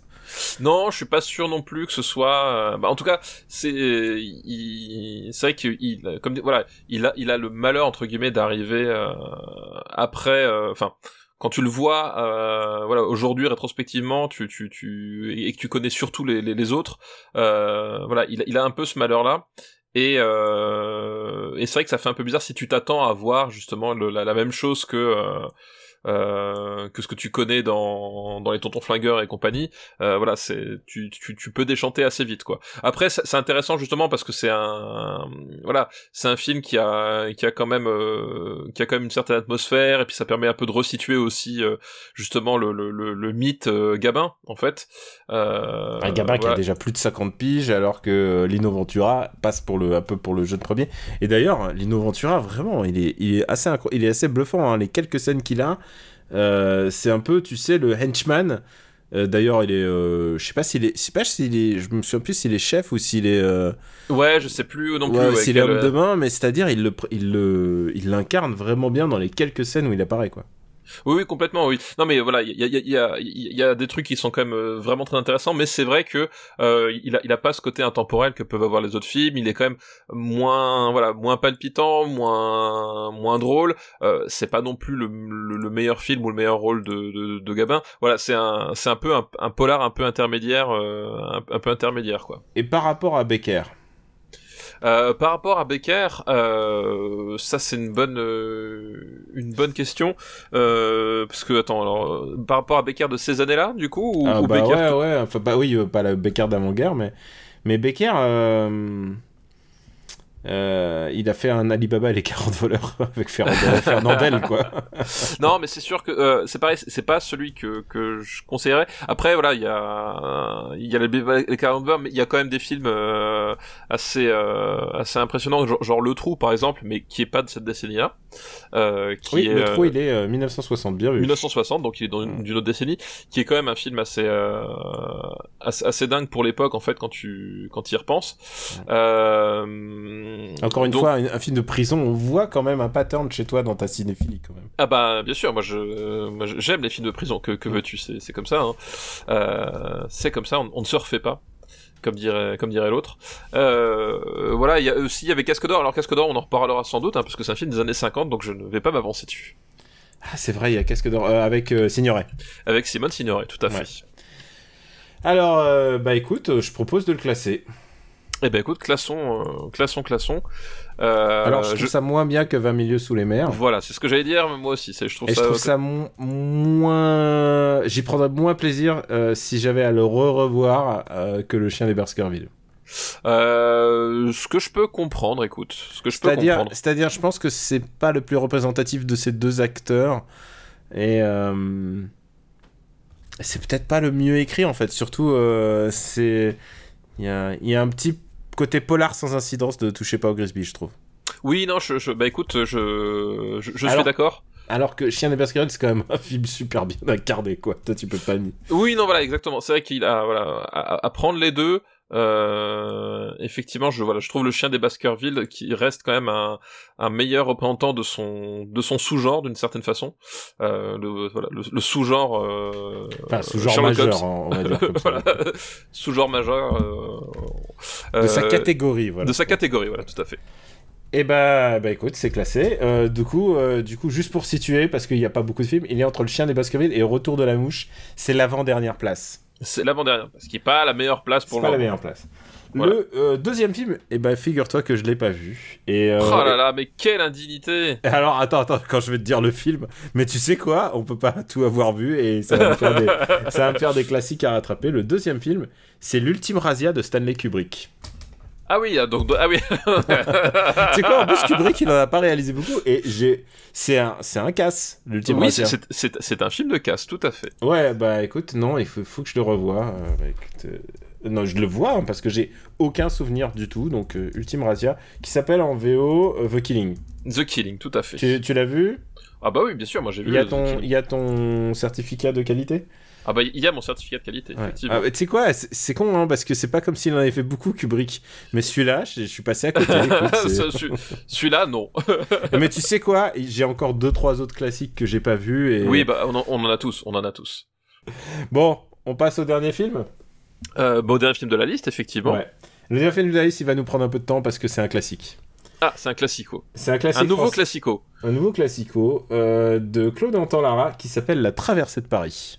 Ah, mais oui, la traversée de Paris. Euh, euh, oui, oui, mais c'est les années 50, mais oui, non, mais je sais pas pourquoi, je, je voyais ça, euh, je voyais ça plus tard, moi, en fait. Tu Ah vois, bah mais- parce- tu sais pourquoi? Parce qu'il y avait pas tant de films que ça qui racontaient ce que ce film raconte en fait à l'époque. Euh, ouais, c'est- possible, effectivement. euh, c'est possible, effectivement. Et en- on, on va raconter en deux secondes l'histoire. C'est honnêtement c'est le pitch le plus simple de l'histoire. C'est des mecs qui traversent Paris. c'est des mecs qui traversent Paris avec un colis à, à- à déposer de l'autre côté de Paris. Euh, De l'autre côté, tu sais quoi? C'est même pas de l'autre côté, franchement. C'est euh, parce que je sais pas si tu regardes sur une carte, mais c'est trois arrondissements. hein. Moi, je- je- honnêtement, si t'es pas ouais, ils- chargé, ils, émettent pas, du- ils émettent pas du leur, quoi. Ouais. Ça que, ouais, voilà, les Ah mecs. ouais, euh, oh, tu sais quoi, la dernière fois que j'ai fait traverser Paris de la même manière, parce que ça m'est arrivé de faire exactement ce genre de distance, j'avais pas, il y avait pas de euh, patrouille allemande. Ah, voilà, c'est ça. Voilà, ça, ça, ça simplifie le truc tout de suite. Peut-être qu'effectivement, là, la différence, c'est que euh, c'est que là, euh, nous avons euh, nous avons des personnages qui traversent Paris sous l'occupation allemande, et c'est ça justement tout l'intérêt, c'est qu'en fait, ce sont des euh, des contrebandiers euh, Alors, qui doivent. c'est- pas des contrebandiers. Bah, oui, mais ils font le boulot de contrebandier. Ils font le boulot de contrebandier, mais oui, il y en a un qui est clairement pas contrebandier. Il y en a un, c'est pas vraiment ça- ça- le métier qu'il avait choisi à la base.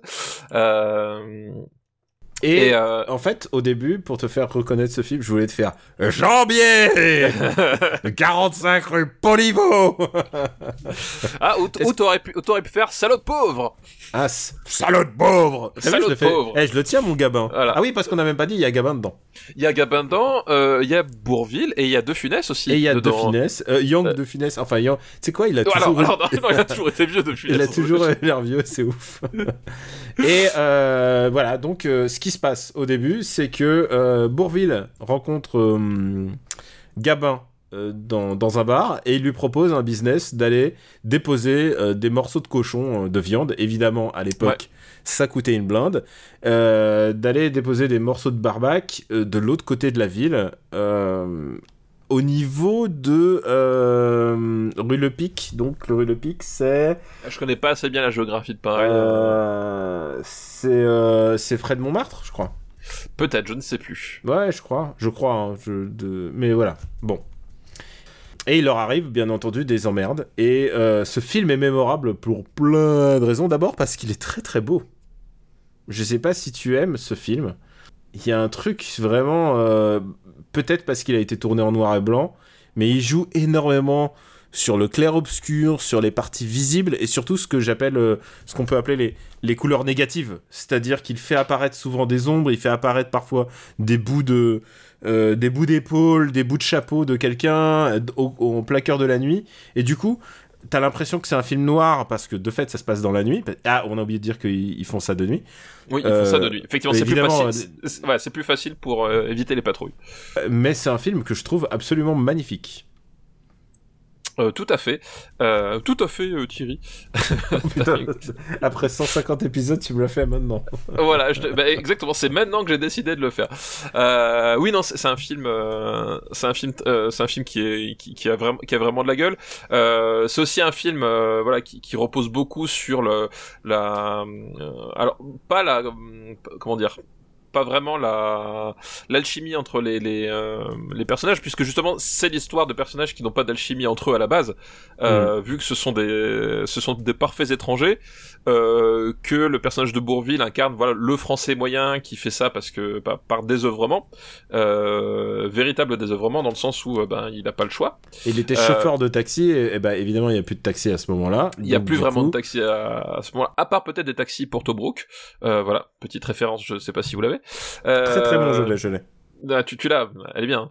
Euh, et euh, voilà, donc eux, justement, c'est bah, une sorte de buddy, enfin c'est pas une sorte, c'est un buddy movie au sens le plus strict, c'est-à-dire que c'est des personnages qui se connaissent pas, qui s'apprécient pas forcément, c'est-à-dire que euh, Martin, enfin parce que c'est le nom du personnage de Bourville, hein, je crois que c'est son nom de famille, euh, le personnage de, de Bourville et euh, essaie de se la jouer un peu un peu discrète, euh, un peu un peu profil bas, alors que l'autre c'est vraiment la grande gueule. En plus, il y a un truc très mystérieux avec le personnage de Gabin parce que tu sais pas vraiment pourquoi est-ce qu'il est là. Euh, dans le sens où ça a pas l'air d'être un type qui est spécialement euh, généreux de nature ou quoi que ce soit. Voilà, il y a un truc, on sait pas exactement. Euh, Son identité reste secrète jusqu'à ce que, à un moment, ils le disent voilà jusqu'à un moment on découvre euh, ce qui est qui il est et puis du coup voilà il y a, y, y a, une sorte de twist euh, euh, à ce moment à ce moment là sur sur le personnage.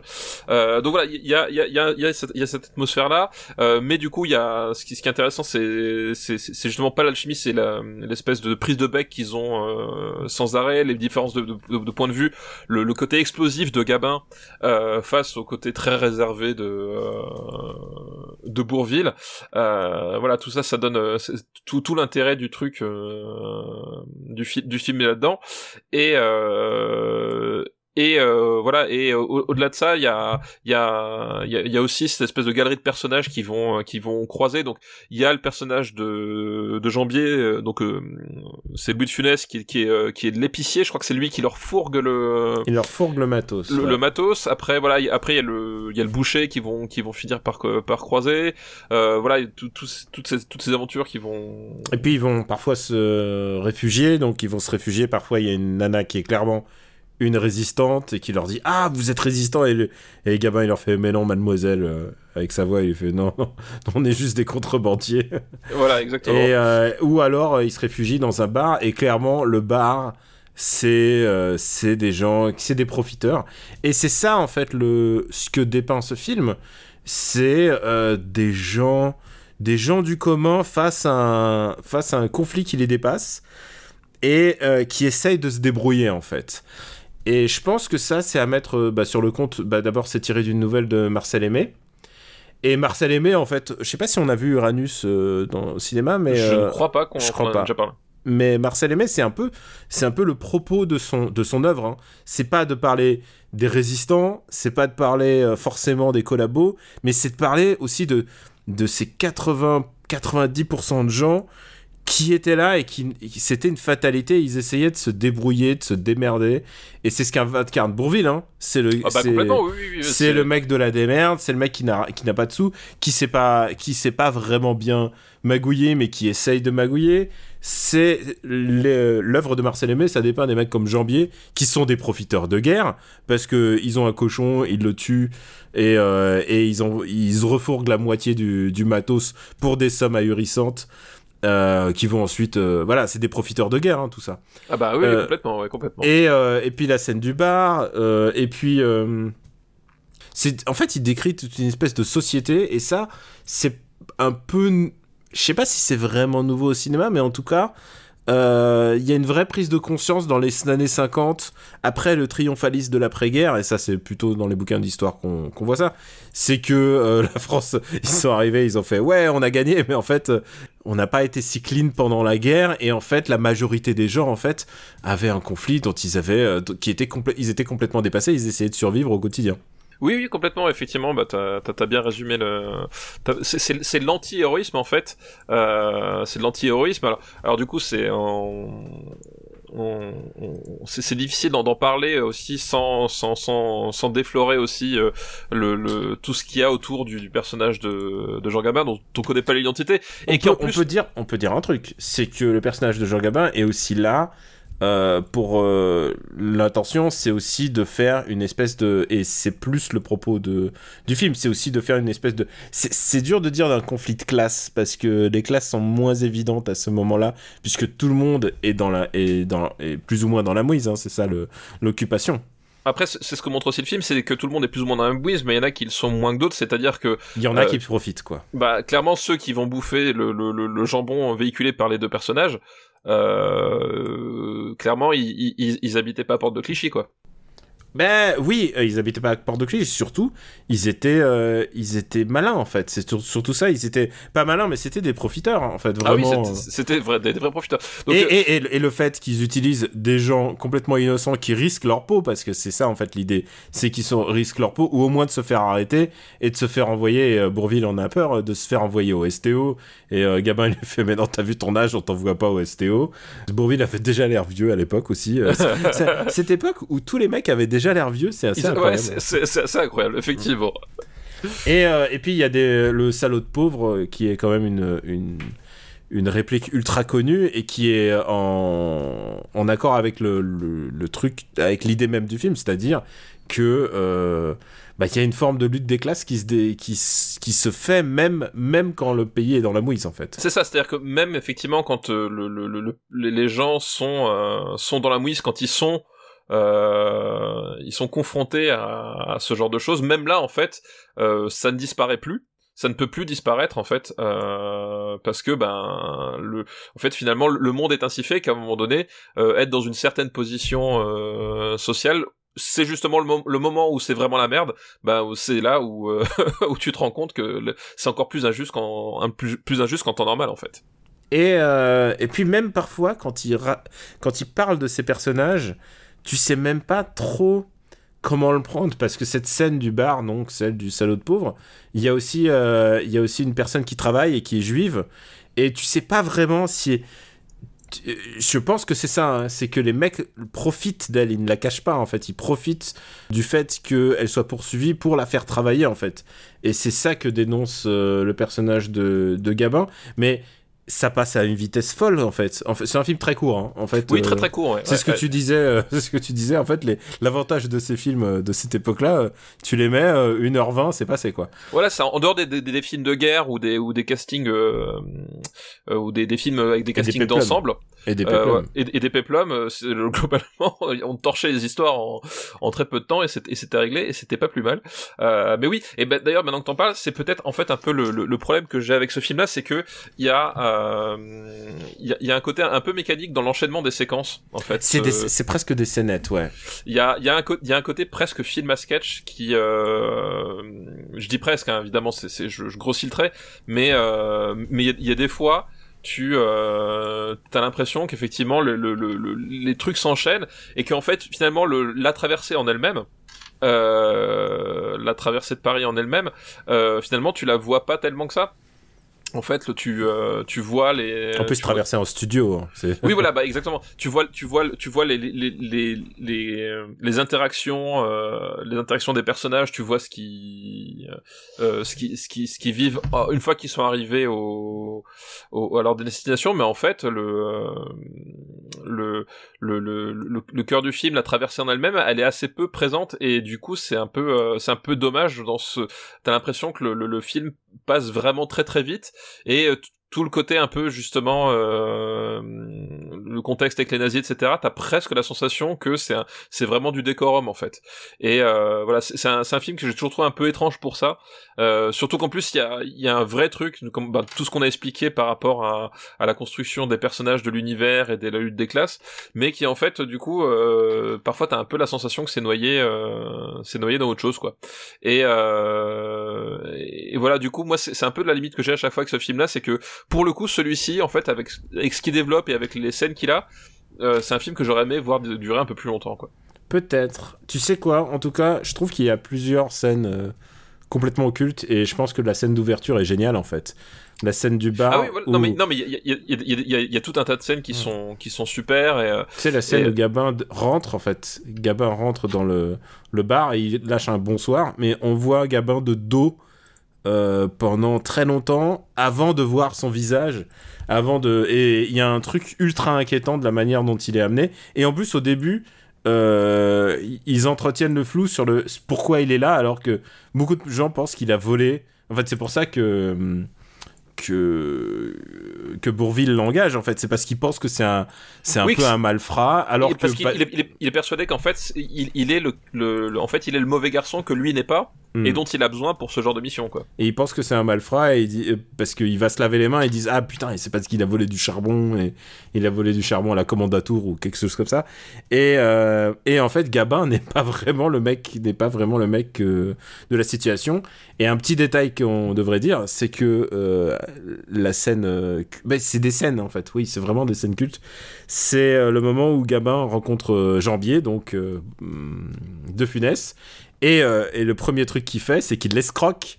Il escroque de Funès. Un premier acte dans le dans le film, c'est de c'est euh, de Funès, il lui dit c'est 500 c'est 500 francs et là et là euh, Gabin il monte les enchères, il dit c'est 1000 francs, c'est 2000 et à chaque fois et il, mo- et il prend les valises, il, marche quelques marches, il fait quelques marches et il fait ah mon dos, c'est lourd et ça sera 2000 de plus. C'est ça l'ironie du truc, c'est que tout le monde comprend que Jambier c'est qu'un profiteur, mais que Gabin est plus malin et il est là aussi pour les humilier à leur propre jeu. Oui, il y a, de ça, effectivement. Mais c'est un film qui est qui il y a plein d'interprétations possibles sur euh, sur ce qu'il veut et en plus sur l'intention de l'auteur. Tu sais que la fin la fin du bouquin n'a rien à- enfin de la nouvelle n'a rien à voir.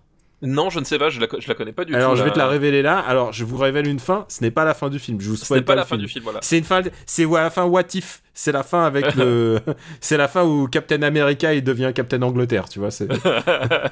Donc alors qu'est-ce qui se passe dans cette fin? Eh ben c'est, euh, c'est, alors imagine que c'est Bourville, imagine que c'est euh, que c'est Gavin. C'est Bourville qui tue euh, qui tue Gabin. Ah oui, d'accord. Ah oui, oui, effectivement, Ouais. ça, ça veut... Parce que parce qu'il veut se venger de la bourgeoisie et, et lui il représente le peuple. Voilà, c'est ça. D'accord, ok. Ah oui, non, effectivement, ça, oui, ça, ça, ça a pas grand-chose à voir avec, euh, avec ce qu'on Oui. connaît, quoi. Ah non, rien, rien, à- rien à voir. Et, euh, et, et Martin meurt euh, abattu par les Allemands. D'accord, ok. Ouais, ça a rien à voir. Ah oui, ça... Mais alors, tu vois, j'aurais bien aimé voir ce, ce film-là, du coup, tu vois. Ah ouais, non, bah, oui, oui, pour toi, oui, parce que toi, Ah oui. t'es un, un espèce d'anarchiste là, mais euh, J'aime bien comme, comme tu dis ça avec du dégoût dans ta voix. ah non, mais oui, oui, non, mais vrai. hein. Et et, euh, et puis alors, la fin telle qu'elle est dans ce film-là n'a rien à voir dans le sens où c'est presque une, bah, c'est encore une fois une scénette, presque. Oui, oui, c'est- un tour ouais. de passe-passe ultra optimiste sur la France qui repart, quoi. Ouais, ouais, ah oui, bah alors, c'est, tu vois, c'est... Comme, comme quoi je disais qu'il y a des trucs un peu curieux dans, dans la narration de ce film, bah ça, ça en fait partie. Mais je ne sais pas du tout pour, la, pour cette fin, tu vois. Ouais, non, mais parce que la fin, euh, la fin telle qu'on. Le, le cliffhanger final, tu te dis, ah putain, mais euh, qu'est-ce qui va se passer? Et euh, imagine-toi la fin qu'on aurait eu, la fin dramatique. Je pense pas que ça aurait été au- autant cartonné. Et tu ah sais non, quoi? je pense, je pense qu'effectivement, ça aurait pas, oui, oui. euh, Ça aurait été dark, euh, dark traversé, mais tu sais quoi? Ce film qui a été éno- un énorme carton, euh, tout ça c'est des films qui faisaient 4-5 millions d'entrées, hein, tout ça, hein, de, Ouais, ouais. à l'époque. Alors, je suis pas psychologue et surtout, j'étais pas né en 50, dans les années 50. Mais, Modeste, modeste. ouais, tu veux, tu sais quoi, à quelques décennies près. mais je sais pas si la France était prête à avoir un- un- une vision cynique. Est-ce qu'elle aurait pu, par exemple, avoir un film comme Uranus euh, à l'époque, avoir du, Mar- du Marcel Aimé euh, pur sucre au cinéma Je pense pas que c'est ce que les gens voulaient. En tout cas, c'est ce qu'ils ont pas eu. Bah, c'est ce qu'ils ont pas eu. Euh, euh, et effectivement, je pense que c'était un poil tôt. Là, on est en quoi C'est 54, 56 C'est quoi? Euh, on est en 56, ouais. Ouais, 56. Euh, je pense à un poil tôt. Puis même, tu, tu vois effectivement le l'armée des ombres quand euh, le- il était sorti. Il avait déjà quand même fait parler pas mal de lui parce que justement, il faisait un portrait contrasté des, des, des, des- de la résistance et que du coup, il y, y avait une, une vraie contradiction par rapport au, au roman national, quoi. Ouais, Donc, euh, je pense que voilà, quand tu quand tu te remets un peu en contexte et tu vois un peu ce qu'on a reproché à, Melville euh, à cette époque-là pour l'armée des ombres, donc c'est quand même euh, bah c'est c'est c'est 15 ans plus tard presque euh, et que c'était pas encore cicatrisé. Je pense qu'effectivement euh, repartir sur sur ce final euh, là beaucoup moins beaucoup moins optimiste, beaucoup moins sympathique. je pense que oui, c'était c'était trop casse-gueule à mon avis. Quoi. Il y a une scène assez incroyable, c'est la scène. Bon, je veux pas spoiler, mais c'est une des scènes. On va dire. Il y, a, il y, a- il y en a plusieurs, hein, mais il y a celle où les Allemands s'approchent et que Gabin se met à parler en allemand. oui, exact. ah putain, celle-là, elle me tue à chaque fois. Et euh, non, mais vraiment, je trouve que c'est un, plastiquement un très très beau film. Alors, on n'a pas parlé de son, son réalisateur qui est Claude Anton-Lara. euh, qui, euh, bah, qui, a, qui a quand même pas mal tourné et surtout qui est connu pour euh, Le Diable au corps en fait. Tout à fait. Le Diable au corps et l'Auberge Rouge. Attention, l'original, pas celui avec Gérard Jugnot. Euh, C'est vrai qu'il y en a eu un avec Gérard Junior, j'avais oublié. Je crois que c'est Gérard Jugnot, hein, je me trompe pas. hein, Ouais, je- euh... non, c'est pas Villeray Est-ce que c'est. euh, Ah putain, est-ce que ça serait le dernier. Attends, je vérifie, hein, parce que ça, c'est vraiment des choses que. L'auberge rouge. euh, euh, Non, c'était Clavier. Non, c'était Christian Clavier. c'est clavier, putain. C'est clavier, Balasco Junio. Junio. Voilà, Putain, la Clavier totale. et Junio. Voilà, on a, on a la totale. Tu l'as vu celui-là? Euh, j'ai vu, j'ai vu un extrait, j'ai fait non. Et c'est Gérard Krasvik en plus. Mais oui, c'est oui, non mais c'est. Krasnik, sais c'est- le mec de, de, de taxi, hein, c'est ça, oui, c'est ça, c'est le mec de taxi. Non, c'est vraiment dégueulasse de résumer Krasvik à, à, à Taxi. Parce que Krasvik, il a fait. Il, il a fait. Il a fait Wasabi- Taxi 2, Il a fait Wasabi. il a fait Taxi 3. Il a fait Wasabi, il a fait. Et c'est vrai qu'il a fait Taxi 2. t- et il a, il a fait Il a Taxi fait 2, Taxi Taxi 3, Taxi 4. Voilà. Bon, là- là, ce qu'on peut, ce qu'on peut reconnaître à Gérard Krasvik, c'est qu'il a eu le, le, le, le bon goût de ne pas faire Taxi 5. Euh, ouais, ouais, ça c'est vrai. C'est. ça il a- quand même, Il ça a, quand même. laissé, il a laissé d'autres exprimer leur talent. Exactement. C'est joliment dit. Voilà. Et oui, oui, c'est bah, que le jour on parlera d'auberge, euh, l'auberge rouge, on, on en parlera. Euh, Claude Anton-Lara, qui est, qui euh, le, son seul truc, c'est que il, il semble-t-il un petit peu collaboré ou au moins fait un petit peu de travail de délation pendant de son Ah. vivant. mais Et qui, mais euh, qui, qui n'a pas fait ça euh, Jetez-lui la alors, première alors moi, je peux, je peux te le dire, je peux te le dire que moi non, mais euh, ni personne de ma famille. Et surtout, euh, et surtout, il a eu des. euh, C'est assez bizarre hein, parce que tu vois quand même un film humaniste, mais tu vois à quel point ces gens-là marchaient sur, euh, enfin, marchaient sur un fil. Tu vois, ils, étaient- ils devaient faire attention parce que sinon, euh, sinon c'était. euh, Et c'était, et, c'était avant Twitter, hein, les amis. hein. C'est, l'époque avant Twitter. Mais oui, en fait, il a, il a. hum, Déjà à l'époque, on ne pouvait plus rien dire. Ouais, non, mais surtout, surtout il, a, il a fricoté, il a été Front National, surtout. C'est surtout ça le truc qui a, qui a terni son, son bilan. On aimerait parler d'un mec qui a été. Je sais pas s'il a été. euh, il a été au moins sympathisant, sinon euh, impliqué dans le parti, quoi. D'accord, ok. Bon, ouais, je, je connaissais pas tous les. Ce qui. Ce qui eh, tu sais quoi? On n'est jamais à l'abri de. d'être un sale connard aussi. hein. Ah, complètement, complètement. Ouais. Alors. Sans aller euh, jusque là. De quoi? Je dis forcément pas. enfin, je dis, on, on peut être un sale connard sans forcément aller jusque là à chaque fois. Ah oui, bien sûr, bien sûr. Il y a des grades dans, dans sale connard. voilà, Mais lui, clairement, euh, lui, clairement, il, est, il était, euh, ouais, voilà, il était, il était à la fois, un- il avait l'air d'un sale connard et d'un, un peu un, certains diraient fasciste, mais euh, au moins, mais c'est assez paradoxal parce que tous ces mecs-là commençaient euh, leur arc de, au moins politique, à un certain moment, parfois ils étaient communistes, parfois, et ensuite ils allaient dans l'extrême opposé. C'est ce qui est arrivé à Claude Danton-Lara, en tout cas. Ouais, ouais, tout à fait. Alors, où est-ce qu'on va classer ce film? Maintenant qu'on a dit ça, on a vachement, vachement, vachement moins envie de le classer haut. Euh, où est-ce qu'on va classer ce film? Euh, C'est mieux que toucher pas au Grisby. C'est mieux que Touchez pas au Grisby. C'est mieux que Le Chien des Baskerville. Ouais. Euh, après 20 milieux sous les mers. euh, Ah, je mettrais quand même au-dessus de 20 milieux sous les mers. Ouais, mais pas au-dessus du 7ème saut, c'est pas possible. Mais voilà, pas possible au-dessus du système saut, on est bien d'accord. Hop là. Et alors, le nom du film, c'est La traversée de, De de... Paris. Paris. Alors que toi, t'étais plutôt la traversée de Boulogne, hein, si je me souviens. Euh, oui, c'est ça, exactement. Ce que, vous, ce que vous ne savez pas de ce monsieur, c'est que c'était un Boulonnais. Euh, je crois que ça s'appelle comme ça, ouais, effectivement. Tu habitais Boulogne à un moment. C'est la première fois que j'ai été chez toi, c'était à Boulogne, hein, c'était pas en Savoie. Et, et d'ailleurs, quand j'ai déménagé, on a dit que été déboulonné, du coup. Oh voilà. putain. Oh putain. Eh, J'espère- eh, eh, non mais, eh, eh, hein?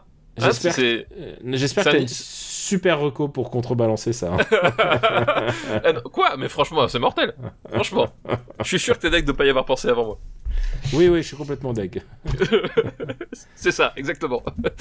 Est-ce qu'on peut... euh, bah écoute, est-ce que t'as une reco? On remercie Caso pour sa liste. On remercie Caso pour sa liste, Pour c'est une liste très, euh, très Bernard de la Villardière, ouais, en effet. c'est ça, avec des criminels de, de tout genre. Euh, oui, bah écoute, ma, ma liste, ce sera une recommandation euh, cinéma auquel euh, je n'avais pas pensé jusque-là, euh, puisque je vais vous euh, recommander, alors attention, c'est, vous allez voir, c'est technique, mais rassurez-vous, tout va bien se passer, je vais vous recommander un film qui n'est pas sorti en France. Euh, Merde. Et, euh, et oui, parce que ça arrive. Non, parce qu'en ce moment, il y a, il y a- voilà, il y a beaucoup de gens qui parlent de euh, euh, comment il s'appelle euh, The Night King, The, euh, The Green Knight, pardon. The Green Knight, ouais. Voilà, qui n'a pas de date de sortie en France pour euh, des raisons. Euh, des raisons- non, on peut le dire, c'est parce qu'il n'a pas trouvé de distributeur, parce que Oui, voilà. sans, sans doute le distributeur prenait trop cher. Et ce qui se passe dans ces cas-là, eh ben, c'est que il est sorti en Bel- Green Knight est sorti en Belgique, En parce Belgique, que voilà, c'est ça. parce que parce que parce que les droits de vendre aux salles de cinéma en Belgique, ils devaient demander moins d'argent, alors que peut-être dans la situation actuelle, tu vois, un distributeur, si tu dois mettre de l'argent sur Green Knight, c'est- qu'on te demande, euh, mettons, euh, quelques patates et tout, et bah tu les as peut-être pas, et surtout t'as pas envie de t'engager sur un truc où tu sais que euh, ça va être compliqué, quoi. Voilà, c'est ça. C'est qu'en fait, le nœud du problème, c'est qu'effectivement, apparemment, enfin même pas apparemment, le, distributeur, donc enfin en tout cas pas le distributeur, non, A24, donc qui produit Green Knight, demande une somme assez rondelette aux, aux distributeurs français et personne n'a forcément envie de prendre le, le risque pour ce film-là parce que c'est un film qui a l'air assez particulier et euh, effectivement c'est pas c'est pas un gros blockbuster susceptible de de ramener des, des millions de personnes euh, en salle et voilà ils estiment que le, le, le rapport euh, bénéfice-risque est trop euh, trop élevé et donc du coup pour l'instant effectivement le film n'a pas de distributeur euh, chez nous. Euh, mais c'est pas celui-là dont je vais vous parler parce qu'il n'est pas sorti en France, que je ne l'ai pas vu et que je ne je n'ai pas fait le déménagement en Belgique euh, pour aller le voir. Euh, mais c'est un autre film voilà, qui est jamais sorti en France, euh, mais qui euh, est sorti en import en fait. En- Donc on Donc, trouve donc tu l'as vu légalement. Attention, nous, on dira jamais pirater les films. hein. Ça, c'est c'est pas la politique de la maison. Si les- une solution en import existe, par contre, c'est possible. C'est Voilà. Tout à fait. Donc je l'ai vu effectivement en import. J'ai importé le le, le- DVD euh, le DVD euh, UK, euh, je crois, parce que j'avais le choix entre le UK et l'américain. En fait, je crois que j'ai pris le UK pour la euh, comment ça s'appelle la, la jaquette. tu genre le, mec qui, qui qui qui prend les dispositions comme comme il peut. Euh, et c'est un film donc euh, écrit, réalisé et interprété. Euh, ça fait beaucoup de choses, je sais, mais euh, par euh, Jim Cummings. Donc Jim Cummings, euh, qui avait fait, c'est son deuxième long métrage. Il avait réalisé euh, Thunder Road, euh, je crois que c'était en 2018, si je ne me trompe pas. Euh, voilà. Et là, il son son deuxième film, donc qui est jamais sorti chez nous, mais qui est disponible en import, qui s'appelle The Wolf of Snow Hollow.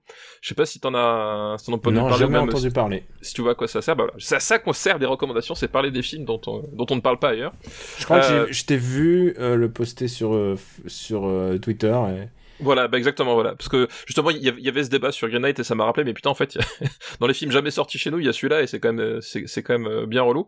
Euh, et donc, le The Wolf of Snow Hollow, en fait, en gros, c'est une, c'est un film de loup-garou croisé avec Fargo. Voilà. Ah, bah, ok, Saud. Comment t'expliquer ça autrement que mais c'est vraiment ça c'est-à-dire que euh, ça se situe dans une à qui est une station euh, une station de ski euh, perdue je crois que c'est dans le Montana ou quelque chose comme ça. Enfin, c'est la localisation exacte est pas spécialement importante. Euh, en plein hiver et en fait il y a euh, des euh, des touristes qui commencent à se faire massacrer par par un, un- ce qui est apparemment un loup-garou euh, et euh, du, coup, on va on va suivre le, le, le personnage principal, donc euh, qui est joué par Jim Cummings, euh, qui est un, un shérif euh, de, de cette petite bourgade qui va mener l'enquête. Et euh, voilà. Et, et le côté justement, euh, le côté Fargo, outre le cadre avec le froid, c'est que les personnages ont une certaine tendance à être un poil déconnectés avec le, la, la réalité du monde. Le personnage de Jim Cummings, par exemple, c'est un type qui a des gros problèmes de ce qu'on appelle le hunger management. Donc c'est un type qui a tendance à s'énerver excessivement vite pour pour pas grand chose. Euh, il, il, il travaille avec son père, joué par euh, Robert Foster. Je crois que c'est même le dernier rôle de Robert Foster. Sans Euh, déconner. Ouais, ouais c'est le dernier rôle de Robert Foster. Inédit chez nous. Tu te rends compte de ça? Franchement, quelle, euh, quelle indignité. Robert Foster, que euh, on, on en a déjà beaucoup parlé à Robert Foster. On en a déjà beaucoup parlé et tout le bien qu'on voilà, tout le bien qu'on pense de lui. Et je croyais que son dernier rôle c'était Better Call Saul en fait. Alors c'est peut-être Better Call Saul, mais en fait c'est peut-être son dernier rôle au cinéma. Voilà. Ah ouais, Euh, parce qu'effectivement, je crois que euh, Better Call Saul, euh, euh, El, El Camino en fait, non, il est sorti après El Camino. Donc euh, non, Ah, c'est. Donc c'est vraiment c'est vraiment celui-là son son son son dernier, rôle euh, ever. Donc qui joue le père de, de, de- du flic qui lui-même est flic et en fait euh, c'est un type qui euh, voilà qui qui est un, qui est un vieux de la vieille un peu dépassé, il sait pas trop euh, il sait pas trop comment euh, comment prendre cette enquête et puis ça l'intéresse pas vraiment parce qu'il pense que c'est pas vraiment une enquête. Enfin voilà, il y a tout un tout un truc comme ça. Et euh, et voilà, il va croiser toute une galerie de personnages, voilà les les touristes, les locaux, ils sont tous un peu perchés. Et, et je, je trouve que c'est un film qui est, qui assez chouette parce que il est euh, d'abord j'aime beaucoup la réalisation. Je trouve qu'il y a des trucs vraiment très cool dans la réalisation, autant justement dans le côté comédie à froid à façon frère Cohen que dans le le bah, le, le, le cinéma d'horreur. C'est-à-dire que c'est pas réellement un film d'horreur, mais t'as certaines scènes d'horreur quand même parce qu'on a c'est comme une histoire de loup-garou euh, et qui je trouve sont sont, sont vraiment cool à, à voir. Euh, j'aime bien l'écriture. Je trouve le film assez assez, euh, enfin voilà les, scènes d'humour sont, sont sont vraiment sympas. Donc euh, voilà c'est un petit film. C'est pas un c'est pas le meilleur film de loup-garou que vous pourrez voir de, de votre vie, mais franchement c'est une variation que j'ai vraiment beaucoup aimé. Et euh, si vous avez l'occasion de l'occasion de le voir, voilà moi je l'avais trouvé en, en Blu-ray pour pour pour 12 ou, ou 13 balles donc euh, soit à peu près le prix d'une séance de cinéma certains cinémas donc euh, voilà et euh, ce serait dommage vraiment de, passer à côté de ce de ce film là qui est qui est vraiment vraiment très chouette quoi Et pour ma part, je vais faire une double recommandation parce que pourquoi pas? J'ai été voir des films en rattrapage un peu de dernier moment parce que euh, parce, parce que j'ai pas pu aller au cinéma tout simplement. Et, et je me fais une liste de priorités, genre les trucs à voir en- bah, avant qu'ils l'écr- les écrans. Par exemple, j'ai manqué. euh, Qu'est-ce que c'est que ce papy Tu vois? Euh, C'est quoi ce papy? Je l'ai manqué. D'accord Euh, Est-ce que tu connais c'est quoi ce papy non c'est- quoi ce papier justement en fait bah, en fait, coup en fait, c'est euh, c'est une comédie. euh, c'est en fait c'est une trilogie de comédies. Euh, on embrasse François Co qui, qui, qui les a tous vus aussi. Il y a il y avait c'est quoi cette famille? Ensuite il y a eu c'est quoi cette mamie? Et maintenant il y a c'est quoi ce papy? C'est nul. Hein. Je pense que c'est nul. C'est quoi cette mamie? C'était vraiment c'était vraiment à chier. Là c'est quoi ce papy? Je je, je l'ai un peu je l'ai manqué et tu sais quoi? Je le regrette parce que parce que, parce que- quoi il parle je, on pense qu'on est le seul podcast à parler de ça en, en attendant MDR. Euh, moi, je vais vous parler de, de cinéma un chouïa plus sérieux. C'est un film qui s'appelle Onoda. T'en as peut-être entendu parler. 10 oui 000 tout à fait Dans la jungle. C'est un film français, euh, une production française, mais me française monsieur française monsieur, mais entièrement incarné par des japonais, puisque c'est l'histoire du dernier soldat. Euh, moi, je, mon père me le racontait euh, sous le ton de la blague, mais en fait, cette histoire existait, euh, a vraiment existé. En fait, c'est un mec, c'est une escouade. Ils ont été envoyés sur une île des Philippines, et, euh, à l'époque où il y avait euh, la guerre, évidemment, la Seconde Guerre mondiale, et euh, on les a pas mis au courant que la guerre s'est terminée, en fait. et c'est leur- tellement japonais en fait hein, comme, comme idée et, et leur, et leur chef, euh, il était ag- aguerri à la guérilla. Tu vois, le, tu vois la petite allitération Il était aguerri à la guérilla et du coup, euh, on, lui a, on lui a dit tout le contraire de, de ce qu'on dit d'habitude aux soldats. C'est genre, c'est pas suicide-toi, c'est genre reste au vivant, quoi qu'il arrive. et, et tu luttes quoi qu'il arrive, tu, tu dois survivre quoi qu'il arrive. Et, euh, et c'est ce qu'il fait, il survit dans la jungle et il a été euh, retrouvé dans, à la fin des années 70 en fait. Et euh, donc pendant toutes ces années-là, pas. Mais en plus, ce qui est fou, c'est que genre il y y a- alors c'est une vraie histoire basée sur de vrais écrits, mais en même temps, il y a une... évidemment, je pense, et ils l'ont une partie romancée oui sans doute une ouais. partie romancée et tout ça, mais genre il est sur une île où il y a d'autres, où il y a des pêcheurs, où il y a des, où il y a des Philippins, genre il est là à tuer leurs vaches et tout. euh, et parce qu'au début ils sont 5, ensuite ils sont 4, ensuite euh, évidemment eh ben, l'escouade, euh, bah, il y a des, il y a des morts. euh, tu sais quoi, si tu t'infectes le pied euh, en pleine jungle, en pleine jungle philippine.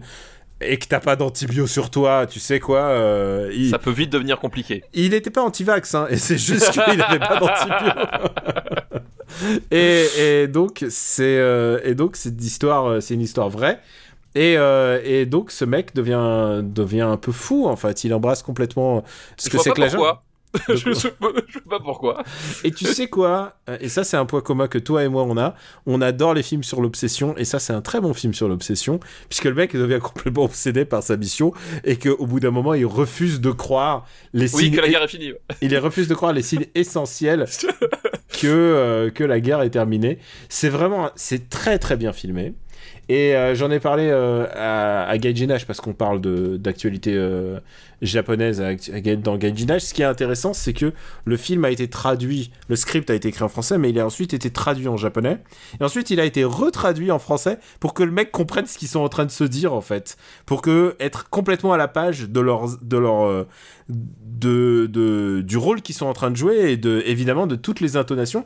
Et c'est pour ça que, alors euh, moi c'est tout ce que je sais pas si c'est un saut euh, critique que je peux mettre parce que parce que je parle japonais, mais mais en tout cas je peux comprendre et, en fait n'importe qui peut comprendre, n'importe qui qui connaît le le travail des acteurs peut comprendre quand une quelque chose est bien joué. Tu peux voir que quelque chose est bien joué même si tu comprends pas la langue. Euh, par exemple, il y a plein de gens qui voient les les dramas japonais, ils disent ils jouent comme des savates parce qu'ils ont pas des ils ont pas des mimiques de gens qui jouent qui parlent dans la vraie dans la vraie vie. Et ben là toutes les toutes les intonations, toutes les scènes et ça dure deux heures et demie. Hein, toutes les scènes sont impeccablement jouées, elles sont impeccablement incarnées. C'est un vrai travail. euh, Enfin, c'est c'est d'une minutie. C'est vraiment très très très très bien. Je vraiment je recommande euh, Onoda s'il passe près de chez vous. Et euh, j'espère t'avoir donné envie parce que c'est vraiment un film pour toi. Hein. Bah non, tu, m'as tu m'as d'autant plus donné envie que je je enfin ça faisait partie des films que je voulais voir et euh, pour lesquels j'ai pas forcément pris le temps de d'a- d'aller le voir surtout que les, voilà les les séances sont pas forcément euh, programmées euh, à, à des horaires toujours toujours faciles. Voilà, c'est que euh, il va bientôt quitter les salles. Il est sorti en fin, il est sorti en juillet, donc il doit. Mais par contre, il y a tous les cycles de CD Club où il repasse en deuxième, euh, en deuxième session parfois dans des salles un petit peu plus, euh, les salles indées. Je le vois programmé dans quelques cinémas dans Paris. Donc parfois, guettez ça. Peut-être que ça arrivera près de chez vous. Et le deuxième film que je vais recommander, parce que j'en ai deux, comme je te l'ai dit, c'est un film qui s'appelle Les Sorcières de l'Orient et c'est un documentaire que euh, ta fille aurait bien, aurait bien dû regarder, puisque c'est un, un film qui parle des anciennes volleyeuses euh, de l'équipe olympique de, de- japonaise à l'époque de- des Jeux olympiques de Tokyo en 64. Et euh, c'est un truc hallucinant, puisque c'était une équipe qui a enchaîné genre 258 victoires consécutives, un truc qui se Qui est voit pas pas, qui se voit pas. Et en fait, toutes ces volleyeuses, en fait, c'était des ouvrières dans une usine. Et en fait, elles se réunissaient pour jouer au volet, genre euh, la pause à midi, quoi. Tu vois, c'est un peu ça. Et en fait, elles sont devenues imbattables parce qu'elles jouaient tout le temps ensemble et parce que euh, leur, leur capitaine était un c'était un dictateur tu sais comme dans Jeanne et Serge le mec qui foutait des roustes aux filles bah, bah, il est C'était ça l'esprit. bah euh, là euh, dans dans Jeanne et Serge il s'appelait Daimon et là il s'appelle Dai, Daimatsu tu vois genre je pense Ah pas oui d'accord ouais. très- je, je sais pas si la référence est, est loin. En tout cas, c'est un film de Julien Farou qui avait réalisé déjà un reporter de, sur, le foot, euh, sur, euh, sur le sport. Euh, qui était vraiment intéressant, il avait réalisé L'Empire de la Perfection. Je sais pas si tu l'as vu, non, qui est un ne pas film euh, assez fascinant sur euh, un match. C'est un documentaire qui est en fait un match entre John McEnroe et Ivan Lendl. Ah oui oui oui oui tout à fait oui oui. Et, je, euh, vois, je vois- je vois ce que c'est ouais. Et c'est l'histoire de la plus grande défaite de John McEnroe de sa vie, en fait.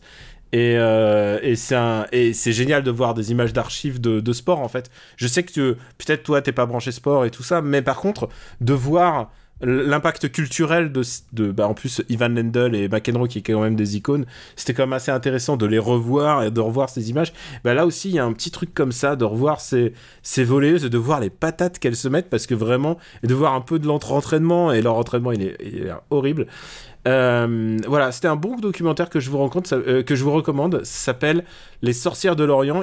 C'est intercalé par des hum, par des petites euh, animations de qui viennent d'une série qui est passée en France qui s'appelle Les Attaquantes, qui s'appelle euh, Attacker Number One en, en japonais et qui est en fait le précurseur de Jeanne et Serge.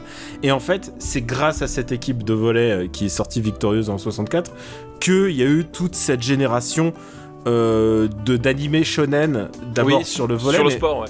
Mais aussi sur le sport en fait. C'est pour ça que c'est c'est grâce à elle en fait que presque Olivier Tom existe parce que il y a le côté euh, Neketsu où on lutte et tout ça.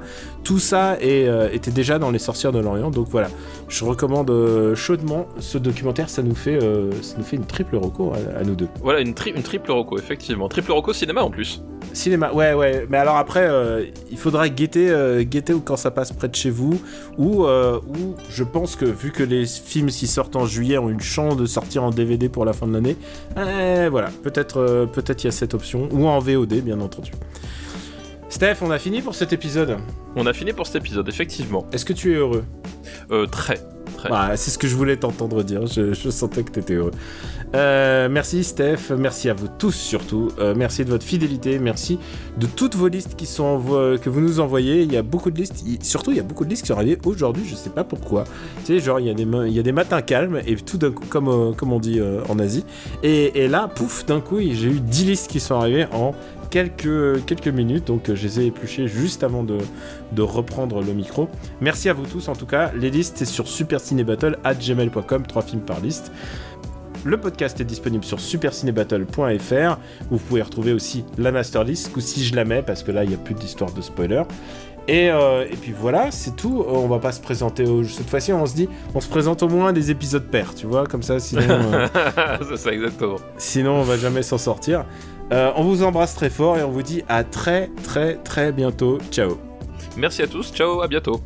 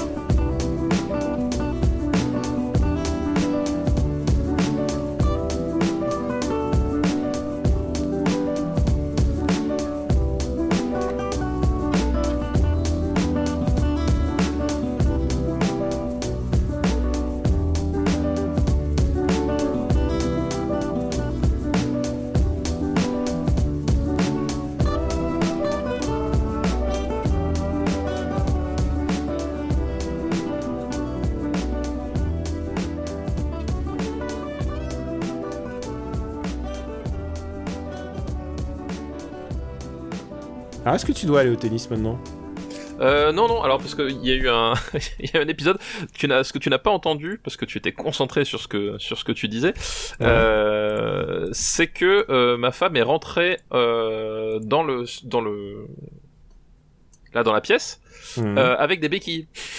Merde. Elle s'est, Alors qu'elle elle- elle- tu l'avais pas vu avec des béquilles dans la journée, sans sans- ah, alors qu'elle était partie sans béquilles. Voilà. D'accord. Euh, donc euh, du coup, elle s'est fait mal, je ne sais pas comment. Donc euh, voilà, je vais. je vais Donc, donc on va pas passé. enregistrer les bonus maintenant. On va. non, non, je crois pas. non, quand même, c'était. euh, Mais tu sais, c'était parce qu'en plus, mes mes enfants sont sont pas là. Le le, le petit, il est chez les chez les grands-parents, puis la grande chez chez une chez une pote. Donc, euh, puis j'entends toquer à la porte. Je fais qu'est-ce que c'est que ce, ce bordel? Et, euh, et là, je la vois rentrer avec ses béquilles. Je fais bon, très bien. Putain, j'ai envie de garder ça comme anecdote. Je sais pas si tu m'autorises. il s'en passe des choses lors des enregistrements.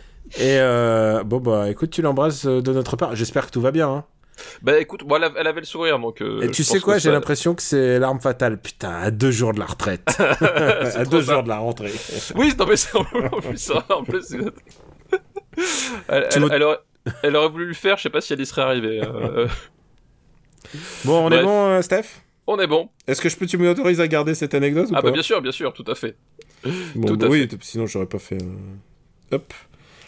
Euh, bon, on se fera peut-être des bonus un week-end. Tu reprends quand en fait le cours? Euh, je, bah, officiellement jeudi, mais euh, toute la semaine prochaine, ça va être, euh, Ah bah ouais, c'est le... c'est ouais, c'est pour ça qu'on a enregistré celui-là pour que ça te Ouais. laisse un peu de, ça va être, ça va être compliqué, quoi. de marge. De marge. Mudge. Tu l'as, c'est bon? Oui, je l'ai, je l'ai. Bah, je- moi aussi, eh, moi aussi, je suis, euh, je suis fan de Ulysse 31, donc voilà. Oh Qu'est-ce qu'il y a encore? Rien, mais c'est plus lourd que je ne pensais. Je crois qu'il va me falloir 2000 francs de plus. C'est sérieux? Comment si c'est sérieux? Rien du tout, vous m'entendez? Rien du tout Je veux 2000 francs, nom de Dieu, janvier Janvier, 2000 francs Rien du tout. Je lui casse la gueule. Janvier, je veux 2000 francs, janvier, 45 rue Polimo Oui, oui, on le sait. Plus un franc, plus un sou. Mais laissez-moi le descendre Janvier Janvier Janvier Janvier Janvier N'êtes pas fou On vous entend de partout. Non, c'est rien, c'est rien, ça s'arrange. Monsieur Janvier Je vous préviens qu'il me faut encore Tenez, tenez Bah, et moi Plus rien, ça va. Et maintenant, allez-vous-en. Allez-vous-en. Ça, je vous ai assez vu, hein. Allez-vous-en, allez hop. Et moi Allez.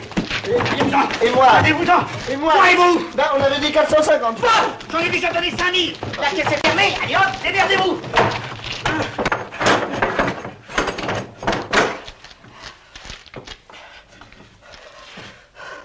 Je me souviendrai de ce cochon. Une production Airpalu.